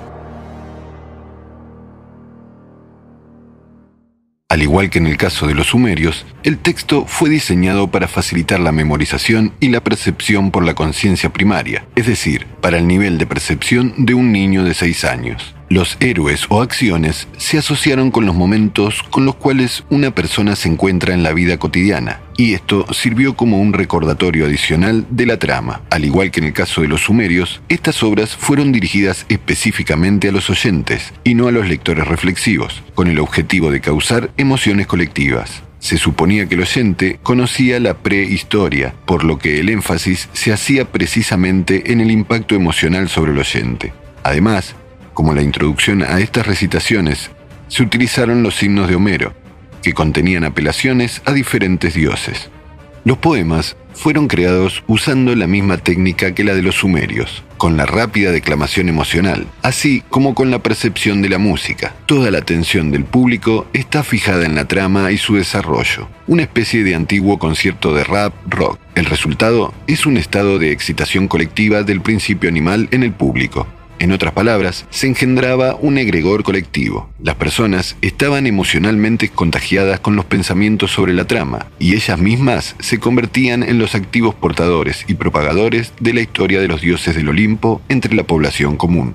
Al igual que en el caso de los sumerios, cuando preparaban a sus antiguos periodistas, aquí, para la propagación pública, también se preparaban personas especiales, como ya se ha mencionado, desde el siglo VI a.C. aparecieron personas a quienes a nivel legislativo se les fue concedido el derecho a declamar públicamente los poemas de Homero, los llamados hijos de Homero, los rápsodas. Pero, ¿quién dio origen a la imagen de Homer, por así decirlo? ¿El hijo de quién fue Homero? Vaya, Homero. ¿Por qué exactamente Homero? La historia conserva algunos hechos interesantes. El hecho número uno. En el siglo I a.C., en particular desde el siglo X hasta el siglo VII a.C., hubo eventos que influyeron posteriormente en el cambio de la cosmovisión no solo de los pueblos del este, sino también del oeste, y se reflejaron en la cosmovisión de la gente moderna. Justo en esos tiempos es popular el poema épico babilónico Enuma Elish. Continúa traduciéndose a diferentes idiomas. Aparece la Biblia antigua judía Tanaj, que posteriormente formó la base del Antiguo Testamento de la Biblia se componen los poemas epopeyas de Homero, Ilíada y Odisea.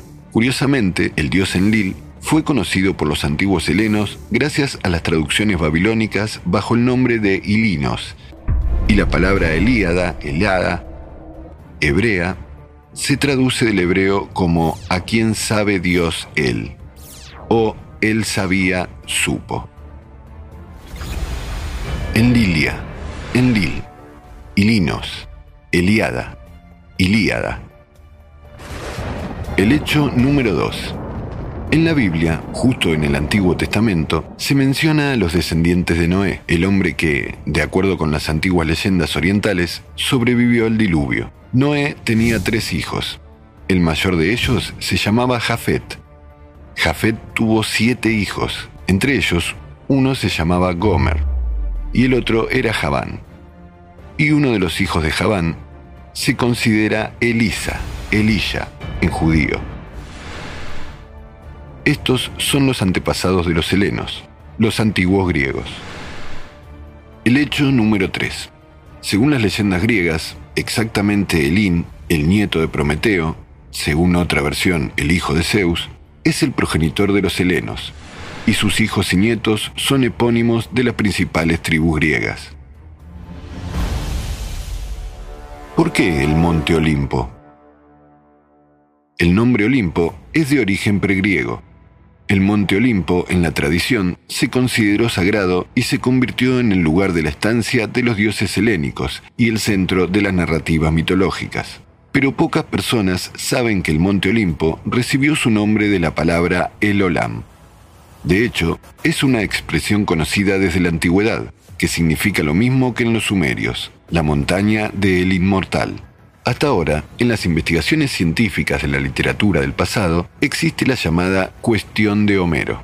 Hasta hoy, los estudiosos discuten cuándo, dónde, por quién y para quién fueron escritos estos poemas. La conciencia, como siempre, desvía la atención de la cuestión principal en las pequeñeces. Es decir, se destacan no las causas globales de la aparición, la propagación en todo el mundo y las consecuencias de la influencia de estas obras en las mentes de las épocas y generaciones enteras, sino que la disputa se reduce a un solo punto. ¿Quién las escribió? ¿Una persona o un colectivo de coautores? Y esta disputa es tradicional, no esencial.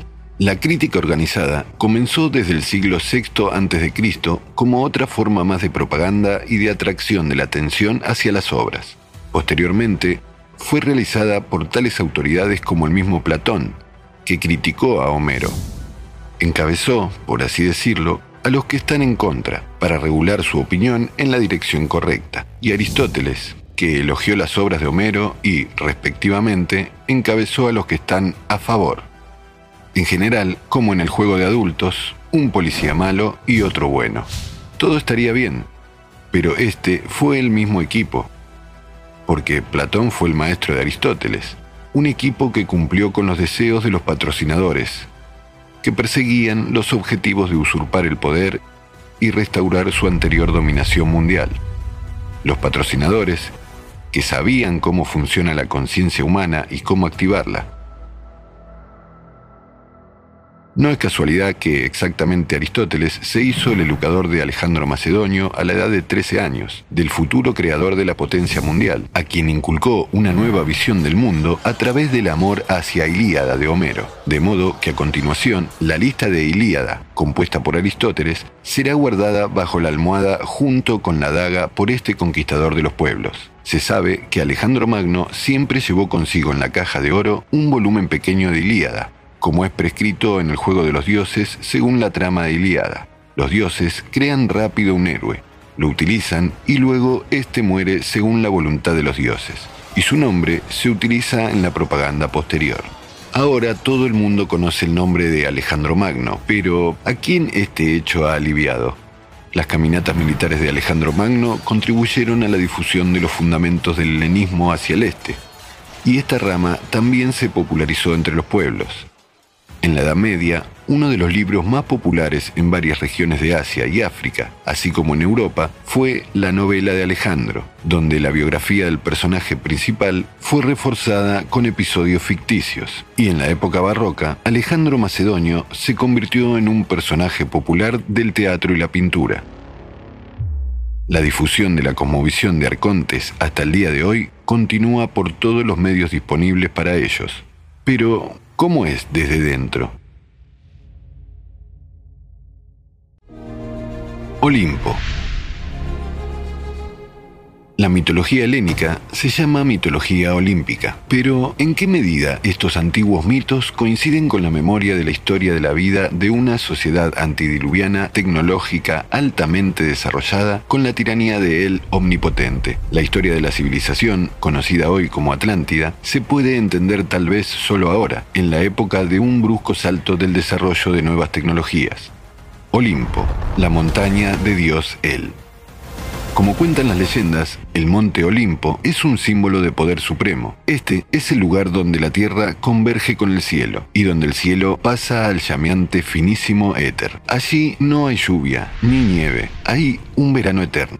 En el Olimpo se encuentran los palacios de Zeus y otros dioses, construidos y adornados por el hijo de Zeus, Hefesto. Las puertas del Olimpo abren y cierran las montañas cuando los dioses salen en carros dorados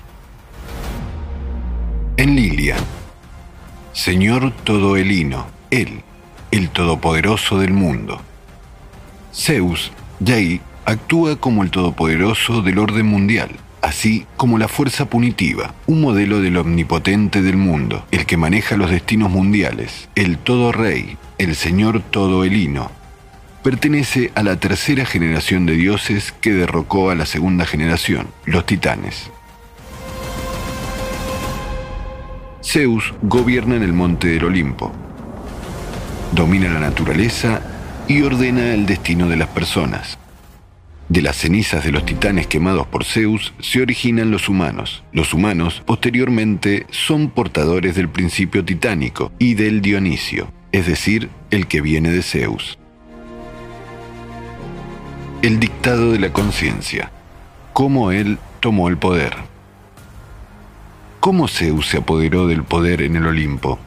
El algoritmo estándar del trabajo de la conciencia, como parte del sistema de la mente animal, se introduce en la historia de Zeus, así como en la historia de Marduk babilónico, en la forma de un modelo de actuar para la imitación masiva por las nuevas generaciones. Zeus derrocó a la generación anterior de dioses, a su padre Cronos y los titanes, adquirió el poder supremo sobre los dioses y los hombres, luchó por el poder con sus parientes más cercanos, engendró los hijos y los hizo dioses. Introdujo una nueva ley y un orden, las normas de moral, las ciencias, las artes. Creó su élite, que son los dioses del nuevo tipo. Creó a los ejecutores de su voluntad, que transmitieron sus decisiones a los gobernantes y héroes en la sociedad humana. Ciertamente es una historia conocida sobre Enlil sumerio y Marduk babilonio. Verdaderamente es una historia familiar sobre el establecimiento del poder y el gobierno del mismo Alejandro Magno, a quien desde su juventud encolcaron el gusto por Ilíada, y no solo sobre él. Mas, este modelo fue introducido por los descendientes de los Atlantes inicialmente, con las sustituciones sobre el significado espiritual de Dios para las personas se introduce de modo que las personas entienden que el Dios Supremo es igual que los seres humanos, tiene pasiones animales y que supuestamente no hay otra alternativa a la coexistencia pacífica en la sociedad. Después de todo, supuestamente el propio Dios Todopoderoso actúa de la misma manera. ¿Por qué en las cabezas de las personas modernas está insertada esta imagen de Dios como un hombre con barba sentado en el trono? ¿A quién le conviene? El sistema no entiende lo que es la verdadera vida espiritual. Por lo tanto, la dictadura de la conciencia sobre la personalidad genera las imágenes correspondientes, prescritas en los algoritmos del control de sistema sobre las personas. Un hombre llamado él, autoproclamado Dios. Zeus y los dioses del Olimpo tienen una apariencia humana. Todas las pasiones humanas, las emociones, el entretenimiento son inherentes a ellos. Tienen numerosos matrimonios, viven ociosamente y sin preocupaciones. Los dioses tienen comidas abundantes en sus palacios dorados. La esposa de Zeus Hera y el apodo con rizos de oro con su hermana Artemisa y Afrodita dorada, y la poderosa hija de Zeus Atena y muchos otros dioses la hija de Zeus, la joven Eve, y el hijo del rey de Troya, Ganímedes, el favorito de Zeus, que ha recibido la inmortalidad de él. Les traen la comida que los hace inmortales, ambrosía y néctar, que es la comida y la bebida de los dioses. En estas comidas, los dioses resuelven todos los asuntos. Allí determinan el destino del mundo y de la gente altas tecnologías de la civilización antediluviana, la inmortalidad en el cuerpo para los elegidos de él, la prolongación de la vida más allá del límite de la especie. Diferentes pueblos han conservado leyendas sobre el tiempo pasado, que contienen información interesante sobre los logros de la ciencia de la civilización antediluviana. En el campo de la medicina es la prolongación de la vida más allá del límite de la especie, es decir, la longevidad significativa de la gente de aquel tiempo. Bien, la posesión de las tecnologías médicas del rejuvenecimiento del organismo. Estas leyendas están relacionadas con las bebidas y la comida de los dioses inmortales. Ambrosía, Soma, Amrita en las narrativas de la antigua India, manzanas de la eterna juventud en los cuentos de los pueblos del oeste, melocotones en los cuentos chinos, en los sumerios con las tecnologías que en las imágenes de aquella época se ven como piñas de cedro. Se producen en un lugar especial, el bosque de cedro, donde Dios él puso su guardia personal. Pero al resumir estas menciones de diferentes pueblos sobre la misma tecnología que hace que la gente sea longeva, entonces se puede entender lo siguiente. Había un laboratorio para la fabricación de este medicamento comida de los dioses, que se encontraba en una isla montañosa separada y estuvo vigilada escrupulosamente por orden del gobernante supremo de los dioses, el Señor del aire y el cielo. En los mitos se llama de manera diferente. Los jardines de Hespéride, Emain de Manzanas en el país de la juventud eterna, las islas mágicas de Manzana, Ínsula Avalonia, el monte Mujabat y otros. Esta isla se encontraba en los confines del mundo, junto a las orillas del río Océano. Las guardianas de las manzanas de oro de la juventud eterna eran varias mujeres, Por ejemplo, en la antigua leyenda griega son las ninfas Hespérides, las hijas del titán Atlante, y el propio jardín estaba protegido por un tal objeto que trataba de destruir a todos los que venían para secuestrar esas manzanas.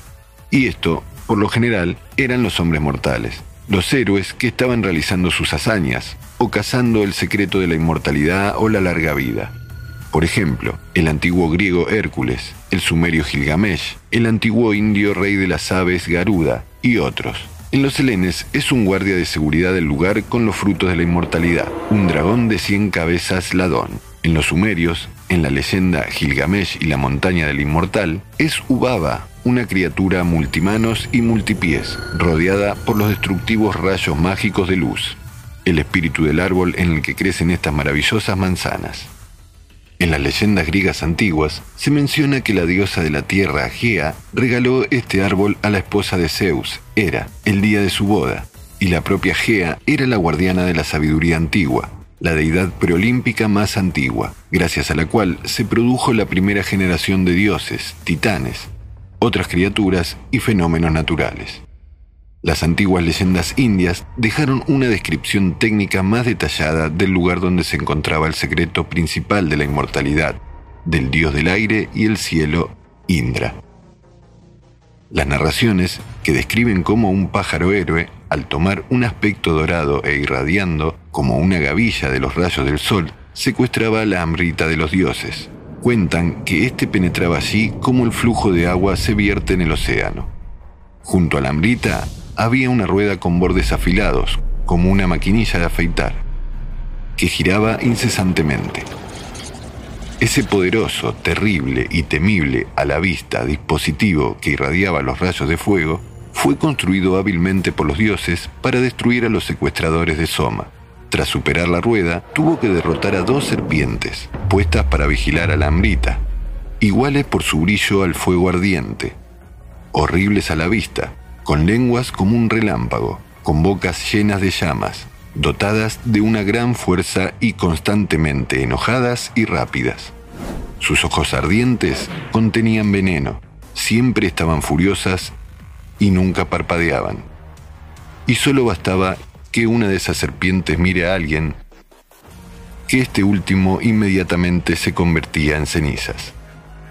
Por estas manzanas de la juventud eterna había una lucha constante y la riña entre los dioses, de donde surgió el nombre de manzana de la discordia.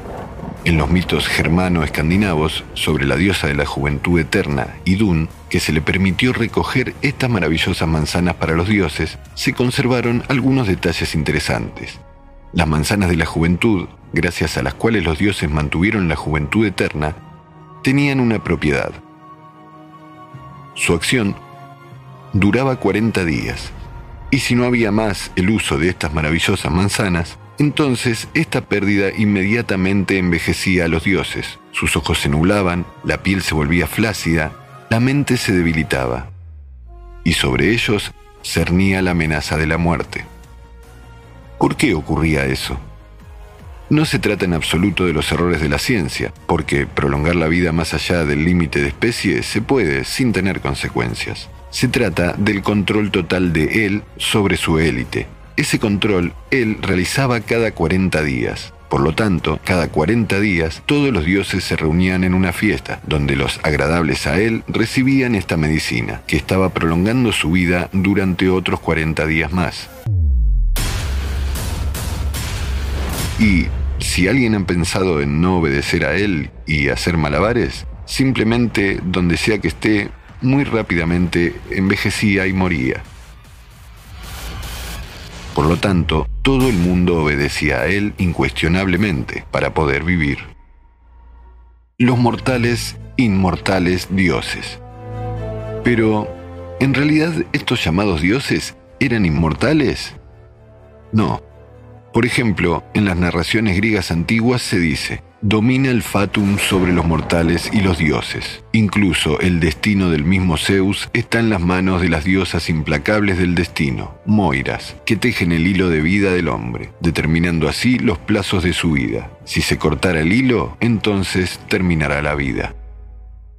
Las tecnologías médicas del rejuvenecimiento. ¿Qué fue lo que heredó la élite de la era de los grandes descubrimientos en la ciencia en el campo de la medicina de antienvejecimiento? Solo tratamientos de belleza. En los mitos se menciona que los dioses podían controlar la belleza y transformar de acuerdo con su deseo a otras personas con ciertos objetos técnicos llamados en las leyendas los objetos mágicos. Por ejemplo, según Homero, la diosa Atena, con un solo toque de su varita mágica, hizo a Odiseo más alto, más hermoso y le dio rizos. Además, Atena transformó a Penélope en la víspera de su encuentro con el esposo, la hizo más alta, más blanca y vertió sobre ella un ungüento de ambrosía, que fue utilizado por la propia Afrodita. Los vuelos intercontinentales. En los mitos de los pueblos del mundo se hace referencia a los vuelos de los dioses, los reyes y sus mensajeros en los rápidos medios de viajar por el aire, a menudo similares a las aves. Así, por ejemplo, el rey de Etán montó un águila para subir hacia los dioses y luego regresó a su ciudad para continuar el reinado. Irida, que transmitía los mensajes de los dioses olímpicos y ejecutaba sus órdenes, tenía las alas de luz iridiscente que la llevaban más rápido que los pensamientos, en un abrir y cerrar de ojos, llevándola a los lugares más lejanos. En las leyendas chinas se menciona que la particularidad de la vida de las personas inmortales Xian fueron sus constantes vuelos en las grullas, Ciane, la grulla de los inmortales, la capacidad de correr en las nubes, manejar los dragones voladores, que ellos en su país de la inmortalidad volaban de una montaña a otra y viajaban más allá de los cuatro mares. En la antigua Mesopotamia, un águila se designa como un símbolo de la deidad de la guerra sumerio Ningirsu, el hijo de Enlil. En las leyendas de la antigua India se menciona que los dioses volaban en los carros celestiales, superando rápidamente largas distancias. Las tecnologías de la información. Entre las tecnologías de la información se menciona la capacidad de manejar y utilizar las imágenes holográficas, transmitiéndolas a distancia. Los dioses del Olimpo supuestamente podían tomar diferentes formas. El mismo Zeus a menudo adquiría las imágenes de la nube, la lluvia, el toro o un águila visitando diferentes lugares. La imagen del toro también fue tomada por Marduk y Enlil. Las tecnologías de construcción. También se mencionan las tecnologías de construcción en la leyenda sobre Seto, el hijo de Zeus, y su hermano gemelo Anfión. En la construcción de las murallas de la ciudad de Tebas, Seto llevaba y apilaba las piedras, y era Anfión quien solo tocando la lira las ponía en movimiento y las hacía colocarse en un lugar determinado.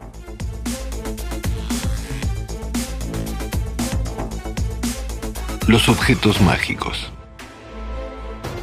Es evidente el uso de diversos artículos técnicos, por ejemplo, Hermes, uno de los representantes de la élite del Olimpo, el hijo de Zeus y Maya, una de las hijas de Atlante, que era un mediador entre los hombres y los dioses, el patrón de la magia, del negocio, de los pregoneros, tenía sandalias aladas, talarias, que lo hacían capaz de subir al aire y moverse a gran velocidad.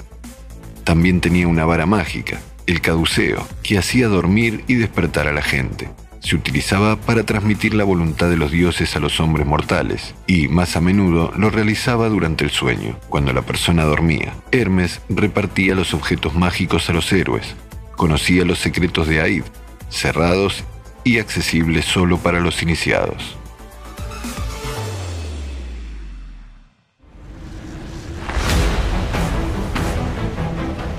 El dominio de los vientos. En las leyendas griegas antiguas se menciona al señor de los vientos Eolo, el rey de la isla flotante de Eolia. Según Odisea de Homero, el personaje principal, siendo invitado por Eolo, recibió de él un regalo, un saco de cuero que contenía los vientos atados dentro, con un estricto orden de no abrirlo. Pero cuando Odiseo continuó su viaje en el barco, sus compañeros abrieron accidentalmente el saco. Al salir de allí, los vientos desviaron el barco de su destino y dirigieron el barco de vuelta a la isla de Eolia, donde a Odiseo ya le había sido negada la hospitalidad. La leyenda sobre el saco de cuero con los contenidos allí vientos también se puede encontrar en otras mitologías. También en las narrativas sobre Odiseo se menciona un barco de alta velocidad con piloto automático. Se menciona que los barcos del mismo Odiseo fueron equipados con dispositivos de comunicación. En la proa de la nave fue sujeta una pieza de roble dodón, gracias a la cual el barco mismo proporcionaba las adivinaciones y revelaba a los argonautas la voluntad de Zeus. Cómo él asignaba los terrenos a sus hijos adultos. En las leyendas sobre los dioses del Olimpo, así como sobre los dioses del panteón sumerio acadio, y en narraciones de otros pueblos del este, de cómo él asignaba las tierras en diferentes continentes con sus pueblos habitados a sus hijos a los que él declaró dioses. De los nombres de estos dioses provenían los nombres de las ciudades, de las tribus, de los lugares, de las montañas, de los mares, de los meses del calendario y así sucesivamente. Por ejemplo, en la leyenda de los dioses del Olimpo se menciona que una de las amadas ninfas de Zeus, la que dio a luz a Hermes, se llamaba Maya. De la ninfa Maya viene el nombre del mes de mayo, a ella se le realizan las ofrendas el primero de mayo. Curiosamente, hasta ahora en muchos países, el primero de mayo se celebra oficialmente como una fiesta, aunque los títulos de esta fiesta y las razones del por qué esta fecha memorable se indican de manera diferente. Las diversiones de los niños dioses.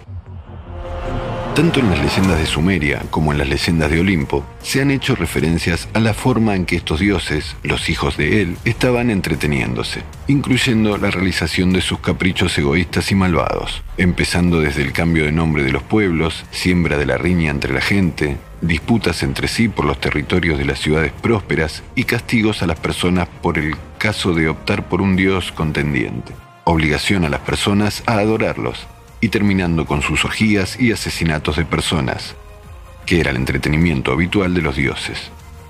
Así, por ejemplo, en la mitología olímpica hay una leyenda sobre el destino de la familia de Níobe, la hija de Tantalio, la esposa del rey de Tebas. Níobe tenía siete hijos y siete hijas, con la belleza semejantes a los dioses. Una vez, ella no fue a orar ni a ofrecer su sacrificio a la diosa del Olimpo, a la hija de los titanes Leto, junto con sus hijos gemelos Apolo y Artemisa como lo hacían normalmente las mujeres de esta ciudad, rezando a ellos como dioses. Níobe tenía imprudencia de jactarse de la cantidad de sus hijos en comparación con los de Leto, ya que Leto solo tenía dos hijos. Además, eran hijos ilegítimos de Zeus, Apolo y Artemisa, y fue perseguida por ello por la esposa de Zeus Hera. Leto se enteró de lo que dijo sobre ella la esposa del rey de Tebas, se enojó y se quejó a sus hijos que estaban en Olimpo. Apolo y Artemisa de inmediato fueron corriendo y asesinaron con flechas a todos los hijos de Níobe. Durante la noche, toda la familia murió. Su esposo, al enterarse de la muerte de sus hijos, se suicidó. Sufriendo el dolor, Níobe se convirtió en una piedra de la cual se vierte la fuente. Sus lágrimas incluso en forma de piedra.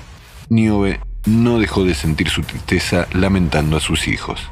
Así es como los dioses se divertían. Es interesante que hoy en día, el primer día del verano, se celebra en muchos países como una fiesta Día Internacional de la Protección de los Niños. La única pregunta es, ¿en honor a los hijos de quién se llama esta fiesta el primer día del verano? Hoy en día, muchas personas conocen el nombre de Leto, verano, es decir, de una asesina de niños, pero no la de Niobe, la madre, que ha perdido a sus niños y a toda su familia.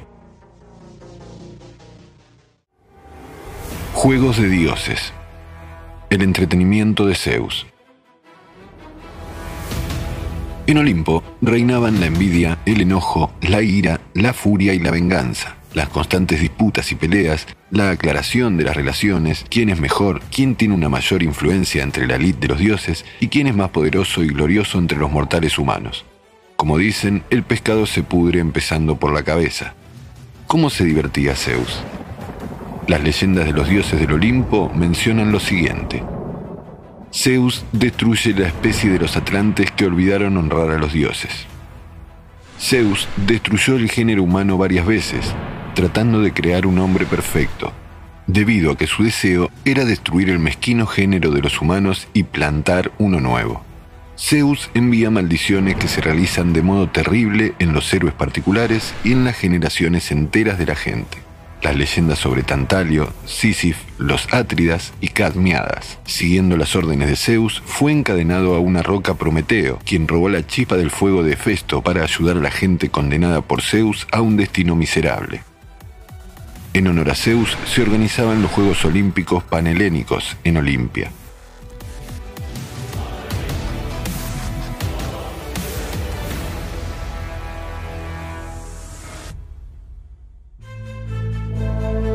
La guerra de Troya. Zeus se libra de los héroes. Uno de los temas centrales de Ilíada de Homero es la guerra de Troya. La causa de la guerra de Troya, según explican los escritos antiguos, es la voluntad de Zeus que quiso reducir la carga de la tierra. Zeus no solo contribuyó a la aparición de la guerra de Troya, sino que también la propia guerra era una consecuencia de la decisión de Zeus de castigar a las personas por su maldad. Comenzó con el orgullo y las peleas. Por voluntad de Zeus se desarrollaron acontecimientos que condujeron a una guerra prolongada. Y comenzaron los juegos de los dioses. Comenzaron a jugar partidas de ajedrez. Si seguimos de cerca la historia de muchas guerras de la humanidad, empezando desde los sumerios y hasta el día de hoy, se puede ver que las guerras más graves en la historia de la humanidad se jugaron como si fueran unas copias se reunieron grandes tropas de los lados beligerantes. Las tropas aqueos fueron compuestas por los héroes más célebres. Odiseo, Aquiles, ambos Ajax, Diomedes y muchos otros. Como líder de todas estas tropas fue elegido Agamenón, como el más poderoso de los reyes aqueos. Era fabulosamente rico y tenía una posición sobresaliente entre los reyes helenos. La flota de los aqueos, reunida en el puerto, tenía más de mil barcos. Aún antes de las batallas decisivas a las tropas, se envía una úlcera mortal. Después de las largas guerras y la conquista de Troya, muere no solo la población de la localidad y sus defensores, sino también se eliminan a los héroes victoriosos. En el campamento de los aqueos de inmediato se producen los brotes. Por la voluntad de los dioses, durante una terrible tormenta, muchos barcos naufragan impactados por las olas y el viento. Otros se estrellan contra las rocas costeras, engañados por la falsa señal de Nauplio.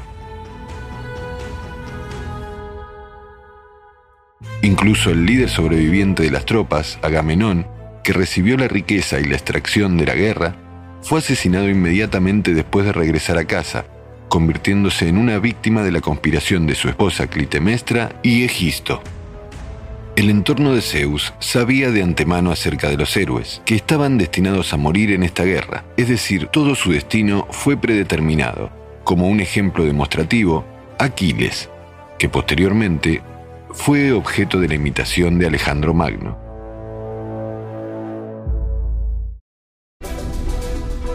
El talón de Aquiles. La diosa marina Tetis, sabiendo que su hijo Aquiles, el más joven de una generación de héroes futuros de la guerra de Troya, estaba destinado a morir, trató de esconderlo. Sin embargo, esto no salvó al héroe, considerado invulnerable. Fue encontrado, devuelto a la guerra de Troya y asesinado. Murió de dos flechas de París dirigidas por la mano de Apolo. La expresión el talón de Aquiles para la élite fue una muestra que es suficiente impactar a un héroe en el lugar vulnerable para matarlo. Y para los simples mortales, el estilo de vida de Aquiles se establecía como un modelo de comportamiento para las nuevas generaciones de héroes mortales, donde el héroe tenía que saber que estaba destinado a vivir una vida corta y tenía que tratar de vivirla de tal manera que la gloria de su valor sin precedentes se mantuviera durante siglos en los descendientes.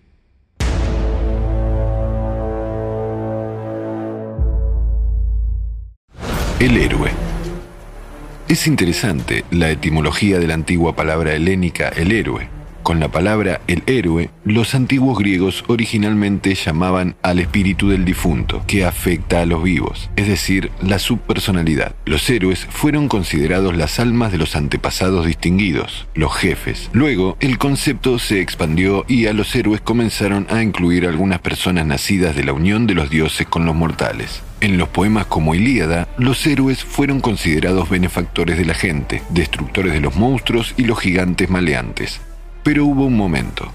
Los personajes principales a menudo fueron condenados a la muerte por la voluntad de los dioses o terminaron la vida con el suicidio.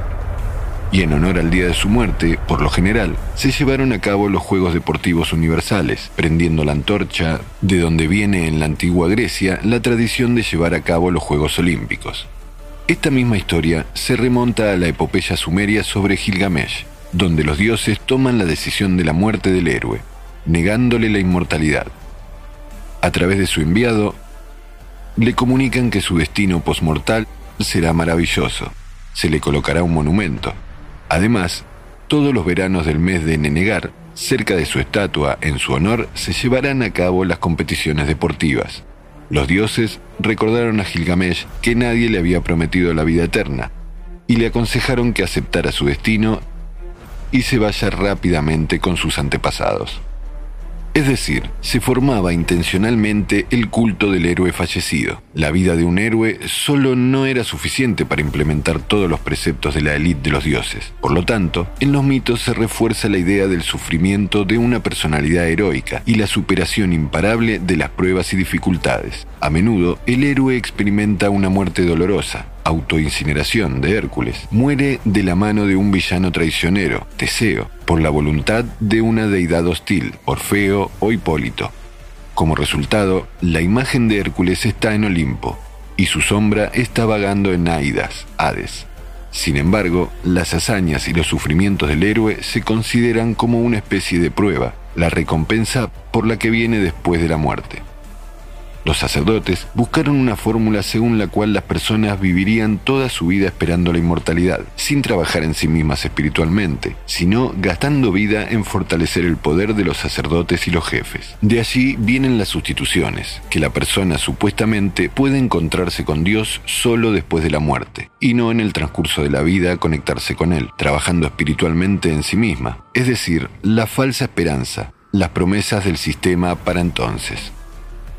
Pasaron miles de años, pero a la sociedad humana se le imponía el mismo juego, la misma división en los dioses, los héroes y los salvajes, como en los sumerios.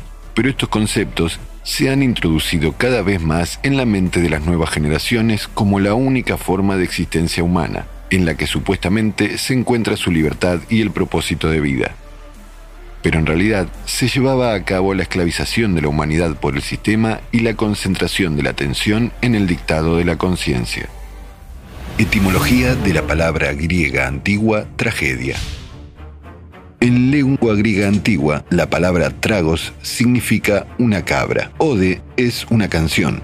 Por lo tanto, la palabra tragodia literalmente significaba la canción de los cabrones. La tragedia, como un entretenimiento teatral para el público de élite, como se sabe, nació en la antigua Grecia, Hélade. Las actuaciones teatrales más antiguas se relacionaron inquebrantablemente con el culto del dios helénico de la fertilidad, el hijo de Zeus y Demeter, Dionisio. Su otro nombre es Baco, de donde vino la palabra bachanalia, como un desenfreno salvaje, un festín incontenible, una orgía, la celebración en honor de Baco, el dios del vino y la diversión. En el principio se pronunciaban varias narraciones sobre Dionisio en forma de diálogo entre el coro y su líder, el corifeo.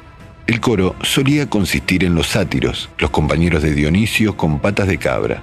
Los actores que interpretaban a los sátiros, estos medio humanos, medio cabros, se vestían con pieles de cabra.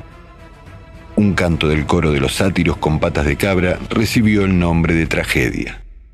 Así lo ha hecho desde entonces. Para los hombres es una tragedia y para la élite es simplemente la canción de los cabrones.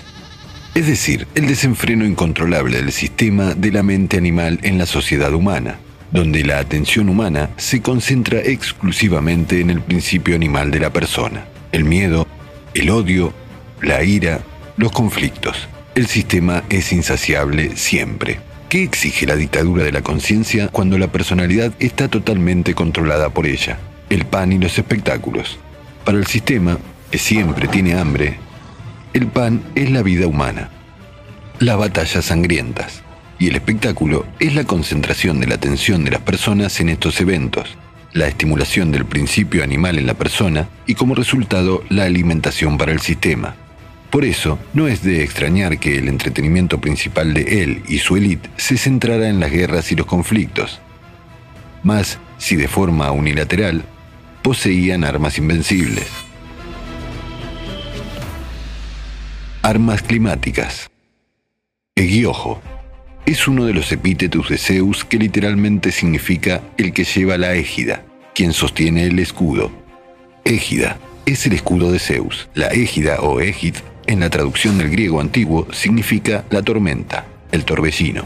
Se creía que con este escudo Zeus estaba causando las poderosas tormentas.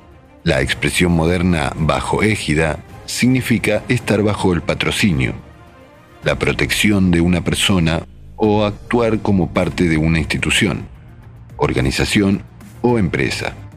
Por ejemplo, actuar bajo la égida de la ONU, etc se menciona que Zeus gobernando en el monte Olimpo domina la naturaleza y ordena el destino de las personas, produce los truenos juntando las nubes, causa las tormentas con solo sacudir su égida.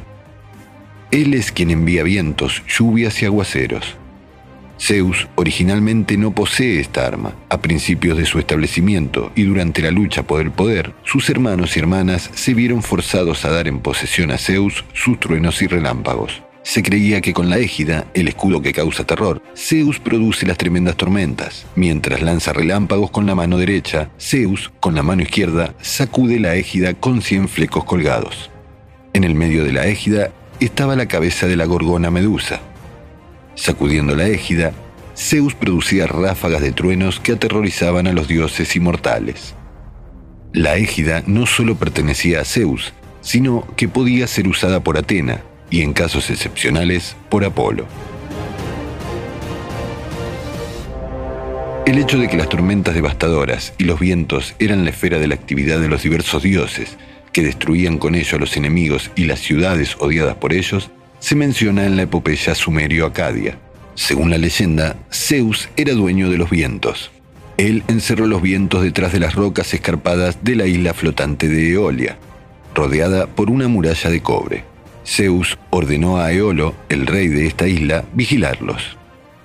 Se mencionó que si estos vientos se les dieran plena libertad, harían volar tanto la tierra como el mar. Era el deber de Eolo liberar los vientos uno por uno según el deseo de los dioses o el suyo propio. Cuando se necesitaba una tormenta, Eolo arrojaba una lanza a la roca y desde el agujero formado comenzaban a soplar los vientos hasta que Eolo los cerraba. Fue tan diligente ante los dioses olímpicos que, según la esposa de Zeus, Hera, incluso merecía una invitación para asistir a los banquetes de los dioses. Los atributos de Zeus, la égida, el cetro, el martillo. Zeus es el creador de todo orden y ley en la tierra, y los dioses y los mortales se estremecen ante él, suprimiendo la resistencia y castigando mediante la fuerza bruta, Zeus instaura sus principios forzosamente. Una de las armas de Zeus también es el Perún, que arroja los relámpagos. La imagen de las armas de los dioses se puede encontrar no solo en los artefactos de la antigua Grecia, sino también en Sumeria, en la antigua India y en otros pueblos.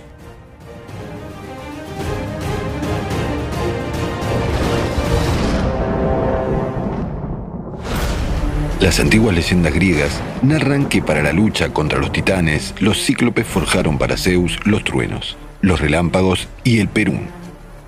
En las batallas, Zeus usa los perunes, los truenos y los relámpagos, de modo que el mismo Hades tiembla y la gigante tierra gime amargamente. Cuando los olímpicos y los titanes se lanzan entre sí rocas y montañas, el calor de los rayos de Zeus quema el mundo se eleva el torbellino de las llamas, la tierra, el océano y el mar hierven. El calor y el caos abrazan la tierra. El sol está cubierto de nubes de piedras y rocas que arrojan los rivales. Ruge el mar. La tierra tiembla del pisoteo de los gigantes cuyos gritos salvajes alcanzan al cielo estrellado.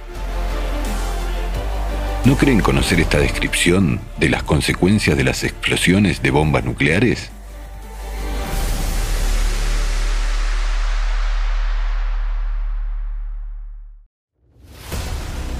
Guerras nucleares de la antigüedad.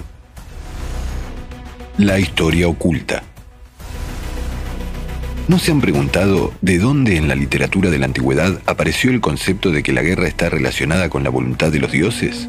¿De dónde viene el ritual en la sociedad humana que antes de ir a una caminata militar, una tribu o un pueblo debe traer ofrendas a uno de sus patrocinadores divinos con petición de que se les proteja y se les conceda la victoria? ¿Por qué se creía que esta deidad patrona participaría personalmente en las batallas apoyándolas con armas de los dioses? Y por último, ¿de dónde los pueblos que solo conocían las lanzas, los arcos y las flechas sabían sobre los acontecimientos antiguos que caracterizaban las guerras nucleares y termonucleares? Hoy en día se han acumulado muchos hechos incómodos que contradicen a la versión oficial de la historia mundial, indicando que el mundo una vez ya fue hundido en las profundidades de la guerra nuclear mundial y que eso terminó con una catástrofe global muy deplorable para toda la humanidad entonces. Las guerras nucleares ya tuvieron lugar en el pasado lejano y dejaron muchas pruebas geológicas de los conflictos militares de la antigüedad a gran escala. Es la presencia de muchos cráteres, el alto contenido de isótopos radioactivos, la presencia de zonas radioactivas, de enormes campos de dispersión de tectitas en diferentes continentes, algunos de los cuales tienen un periodo de aparición de hace 12.000 años, así como una serie de diferencias de las tectitas de origen natural. Tectitas son piezas de vidrio natural fundidas por un fuerte aumento de la temperatura y un enfriamiento rápido. Hoy en día se puede observar una imagen similar en los polígonos de pruebas nucleares, se sabe que los campos de tectita aparecieron en las ciudades japonesas de Hiroshima y Nagasaki después de la explosión de bombas nucleares en 1945. Tales epicentros antiguos, que son las consecuencias de las explosiones atómicas de poder destructivo, se encuentran en diferentes partes del mundo, lo que evidencia un conflicto militar a gran escala con el uso no solo de armas nucleares, sino también de armas desconocidas hasta la fecha. La gran guerra de los dioses con el uso de armas de destrucción masiva también se testifican en las leyendas de diferentes pueblos. Uno de los ejemplos más destacados es la antigua epopeya Mahabharata, que describe la guerra y sus consecuencias después del uso de armas inusuales de destrucción total. Hechos interesantes. El hecho número uno. Es interesante que la primera edición del poema Epopeya Mahabharata, que narra sobre la Gran Guerra y los enfrentamientos, se llevó a cabo en el siglo VII a.C., rico en los acontecimientos de los partidarios de él, mas la historia se repite, al igual que en la historia con el misterioso Homer, el procesamiento del texto se atribuye a un autor, el legendario sabio misterioso que edita la famosa epopeya india antigua, Mahabharata, así como Vedas, Puranas y otros textos filosóficos hindúes. Su nombre es el sabio Vyasa, cuyo nombre en sánscrito significa la fracción, la separación, la dispersión, la difusión. También se llama Shashvata, es decir, inmortal, eterno. El hecho número 2 en el poema Epopeya Mahabharata, de acuerdo con el plan de los dioses, algunas personas deben ser destruidas por manos de otras, y también sus parientes. Uno de los principales héroes negativos es Karna, cuya imagen por el grado de tragedia se acerca a la imagen del héroe Aquiles, del poema Epopeya de Homero Ilíada. Al igual que Aquiles, Karna muere. Más aún, a la descripción de la muerte de Karna, la leyenda le da más espacio que a cualquier otra persona, incluido el divino Krishna. El hecho número 3. En Mahabharata se señala que estos acontecimientos, la guerra con la aplicación de las armas de los dioses y los cataclismos posteriores, se produjeron en el cruce de épocas del Dwapara Yuga, donde las personas tuvieron la capacidad de vivir mil años, y de la época de Kali Yuga. Megalitos. Entonces, ¿existía en la antigüedad una civilización con altas tecnologías que por su excelencia superan los descubrimientos de la ciencia moderna? Sin duda. Para obtener más información sobre la ciencia de la antigüedad, consulte el informe Física Primordial Alatra. Hasta la fecha, hay muchos artefactos, empezando desde los restos de conocimientos antiguos hasta las estructuras megalíticas perfectamente conservadas durante miles de años. Para cualquier escéptico, es suficiente prestar atención a la ciencia del Oriente Antiguo y preguntarse, ¿de dónde los antiguos conocían los valores exactos en la geometría, las matemáticas, la física? Pero tal vez el testimonio más evidente son las ciudades megalíticas ubicadas en diferentes partes del mundo, la tecnología de su construcción, que la humanidad moderna aún no es capaz de reproducir. Los monolitos, los menires, las pirámides, las ciudades, los templos, los palacios, los aeropuertos y otros edificios antiguos que se encuentran en diferentes partes del mundo son asombrosos por su escala, estabilidad y perfección en las construcciones.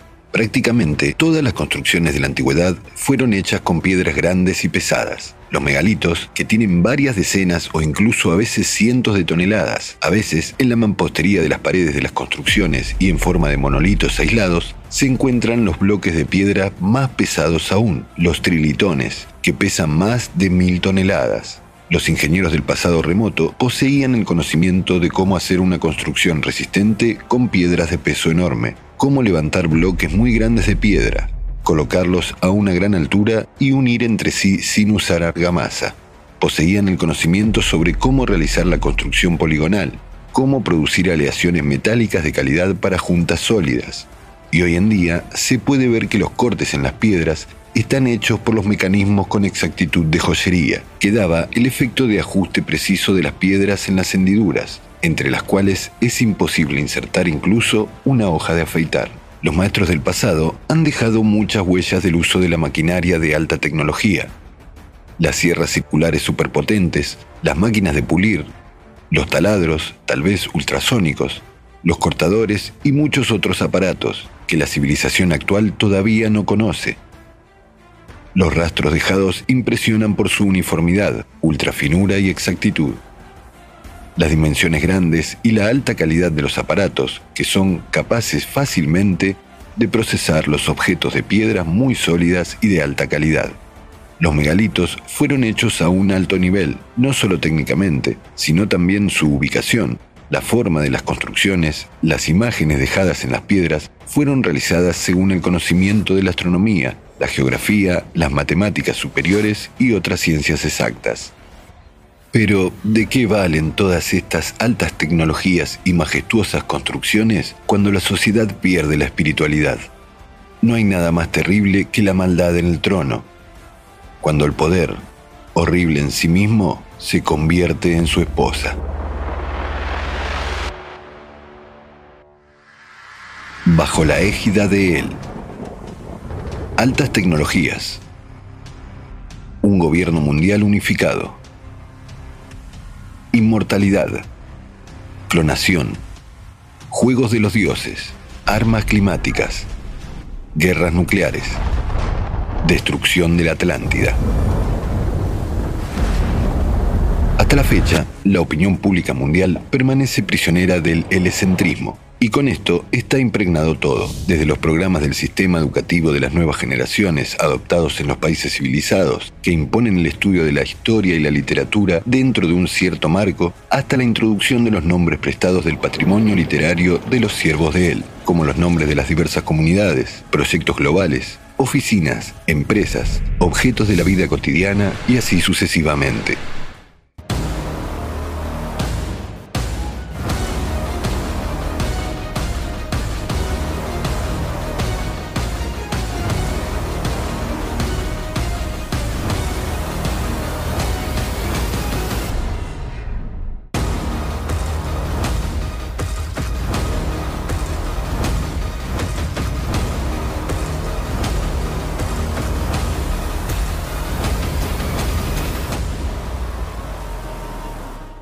¿No se han preguntado por qué hay muchas personas hoy en día que no creen en Dios, creyendo erróneamente que es un anciano con barba sentado en el trono, y al mismo tiempo se dan cuenta de que existe algo superior, pero en forma de mente universal, el sistema.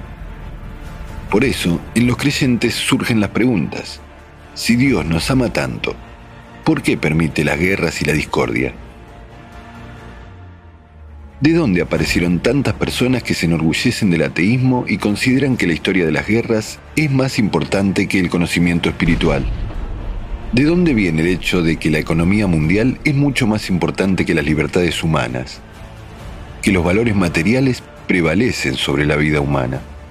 La gente no se da cuenta de quién está reinando en sus cabezas durante mucho tiempo. Usan palabras sin entender su verdadero significado Incluso los nombres personales de muchas personas no son los nombres originales de los pueblos a los que pertenecen, sino son los nombres que tienen etimología de origen griega antigua o hebrea antigua. La pregunta, ¿por qué es así y no de otra manera?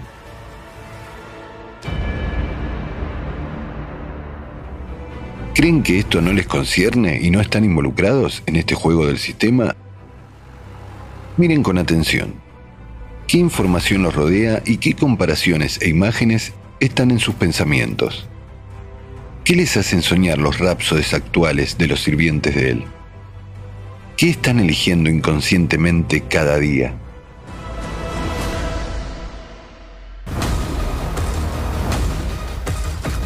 Hoy en día, la palabra elite está incrustada en la mente de los consumidores como algo cualitativamente superior a lo que supuestamente debe aspirar una persona, que puede lograr en este mundo con su ingenio o emprendimiento.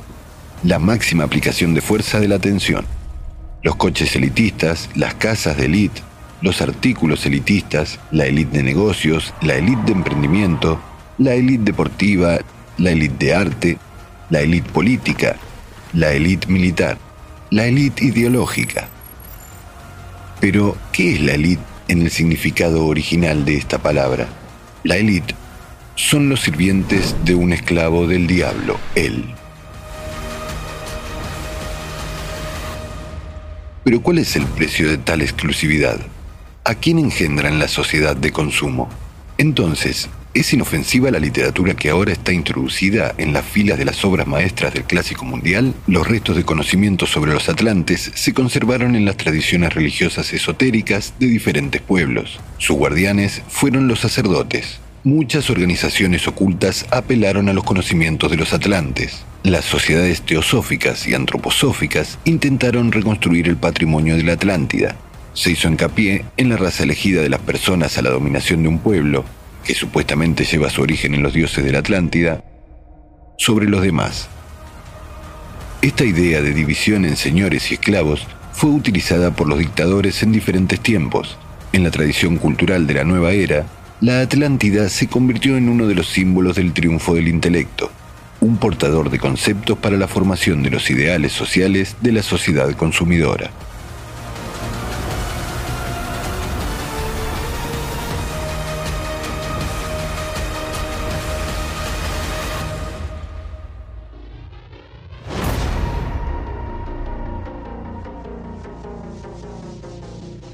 Alejandro de Macedonia, que estaba convencido de la idea del establecimiento del poder absoluto, es decir, la gobernación unificada del mundo, no es el único ejemplo de la influencia en la elección de las personas de dicha literatura interpretada por los sirvientes de él. Otro ejemplo ilustrativo Reichsführer SS Heinrich Himmler, que en su momento estaba firmemente convencido no solo de la existencia de la Atlántida y el posterior reasentamiento de los atlantes, sino también de que los descendientes de los atlantes, en la mejor forma, se preservaron solo en Alemania. En 1945, en su biblioteca, los aliados descubrieron libros bastante leídos sobre la civilización de los atlantes, entre los que se encontraban la cosmogonía glaciar de Orbiger sobre la superraza de las personas, la raza superior que unió a la civilización a los griegos, a los egipcios y a otros. ¿Para quién es beneficioso y para qué? ¿Creen que es una casualidad que en la tradición cultural del nuevo tiempo Atlántida es un símbolo del triunfo del intelecto? ¿Cuántas películas, literatura, artículos se dedica a ella? ¿Cuánta atención y trabajo se le presta y se involucra en su búsqueda? Pero, ¿para qué se hace todo esto? ¿No se han preguntado por qué en su conciencia, sin que lo deseen, están formando activamente una imagen notoriamente positiva de Atlántida? A la Atlántida la siguen buscando hasta ahora, pero es interesante, ¿dónde dirigen la atención de las nuevas generaciones? En la búsqueda de respuestas a la pregunta ¿dónde está y qué era lo que ocurrió con ella? Pero no más que eso. ¿Qué escuchó una persona moderna sobre la Atlántida? Que con la Atlántida sucedió una tragedia, que allí vivió gente altamente espiritual y educada. Era la raza superior. ¿Cuál es el resultado esperado? El programa, insertado por él, es la aspiración a dominar el mundo. Es evidente el interés global de ciertas personas que planifican siglos adelantes. El establecimiento del nuevo orden mundial en la sociedad humana y regresión de él al trono. Pero hay una antigua expresión todo el poder excita los vicios. El poder absoluto genera el dragón. La información está dispersa. Y sin una clave, la persona no tiene una comprensión global, creciendo en lo que complace su orgullo, cayendo así en el sistema de manipulación desde el exterior y así como ella, son millones. Los sirvientes de él solo proponen la publicidad en los medios de comunicación, pero toda esta propaganda y la realización de las ideas del dominio mundial se está llevando a cabo con las manos de personas ignorantes que están privadas de su historia. Con sus vidas, la élite, los descendientes de él, abren camino para sí mismo hacia el futuro en el que estos creen fervorosamente con la esperanza de reanudar el poder anterior. Pero, ¿qué es lo que estimula a los sirvientes de él a hacer todas estas cosas hoy en día? ¿Es solamente la historia? La respuesta es simple. Las promesas del sistema sobre el noveno día.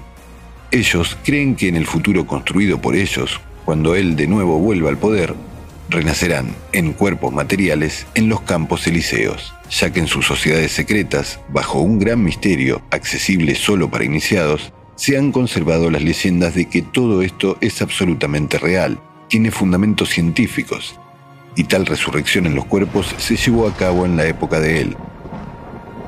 En realidad, es un engaño, porque en los tiempos de él se llevaban a cabo los experimentos, pero solo con la transferencia de una parte de la conciencia humana y la creación de un cuerpo a partir del ADN del difunto 40 días después de su muerte.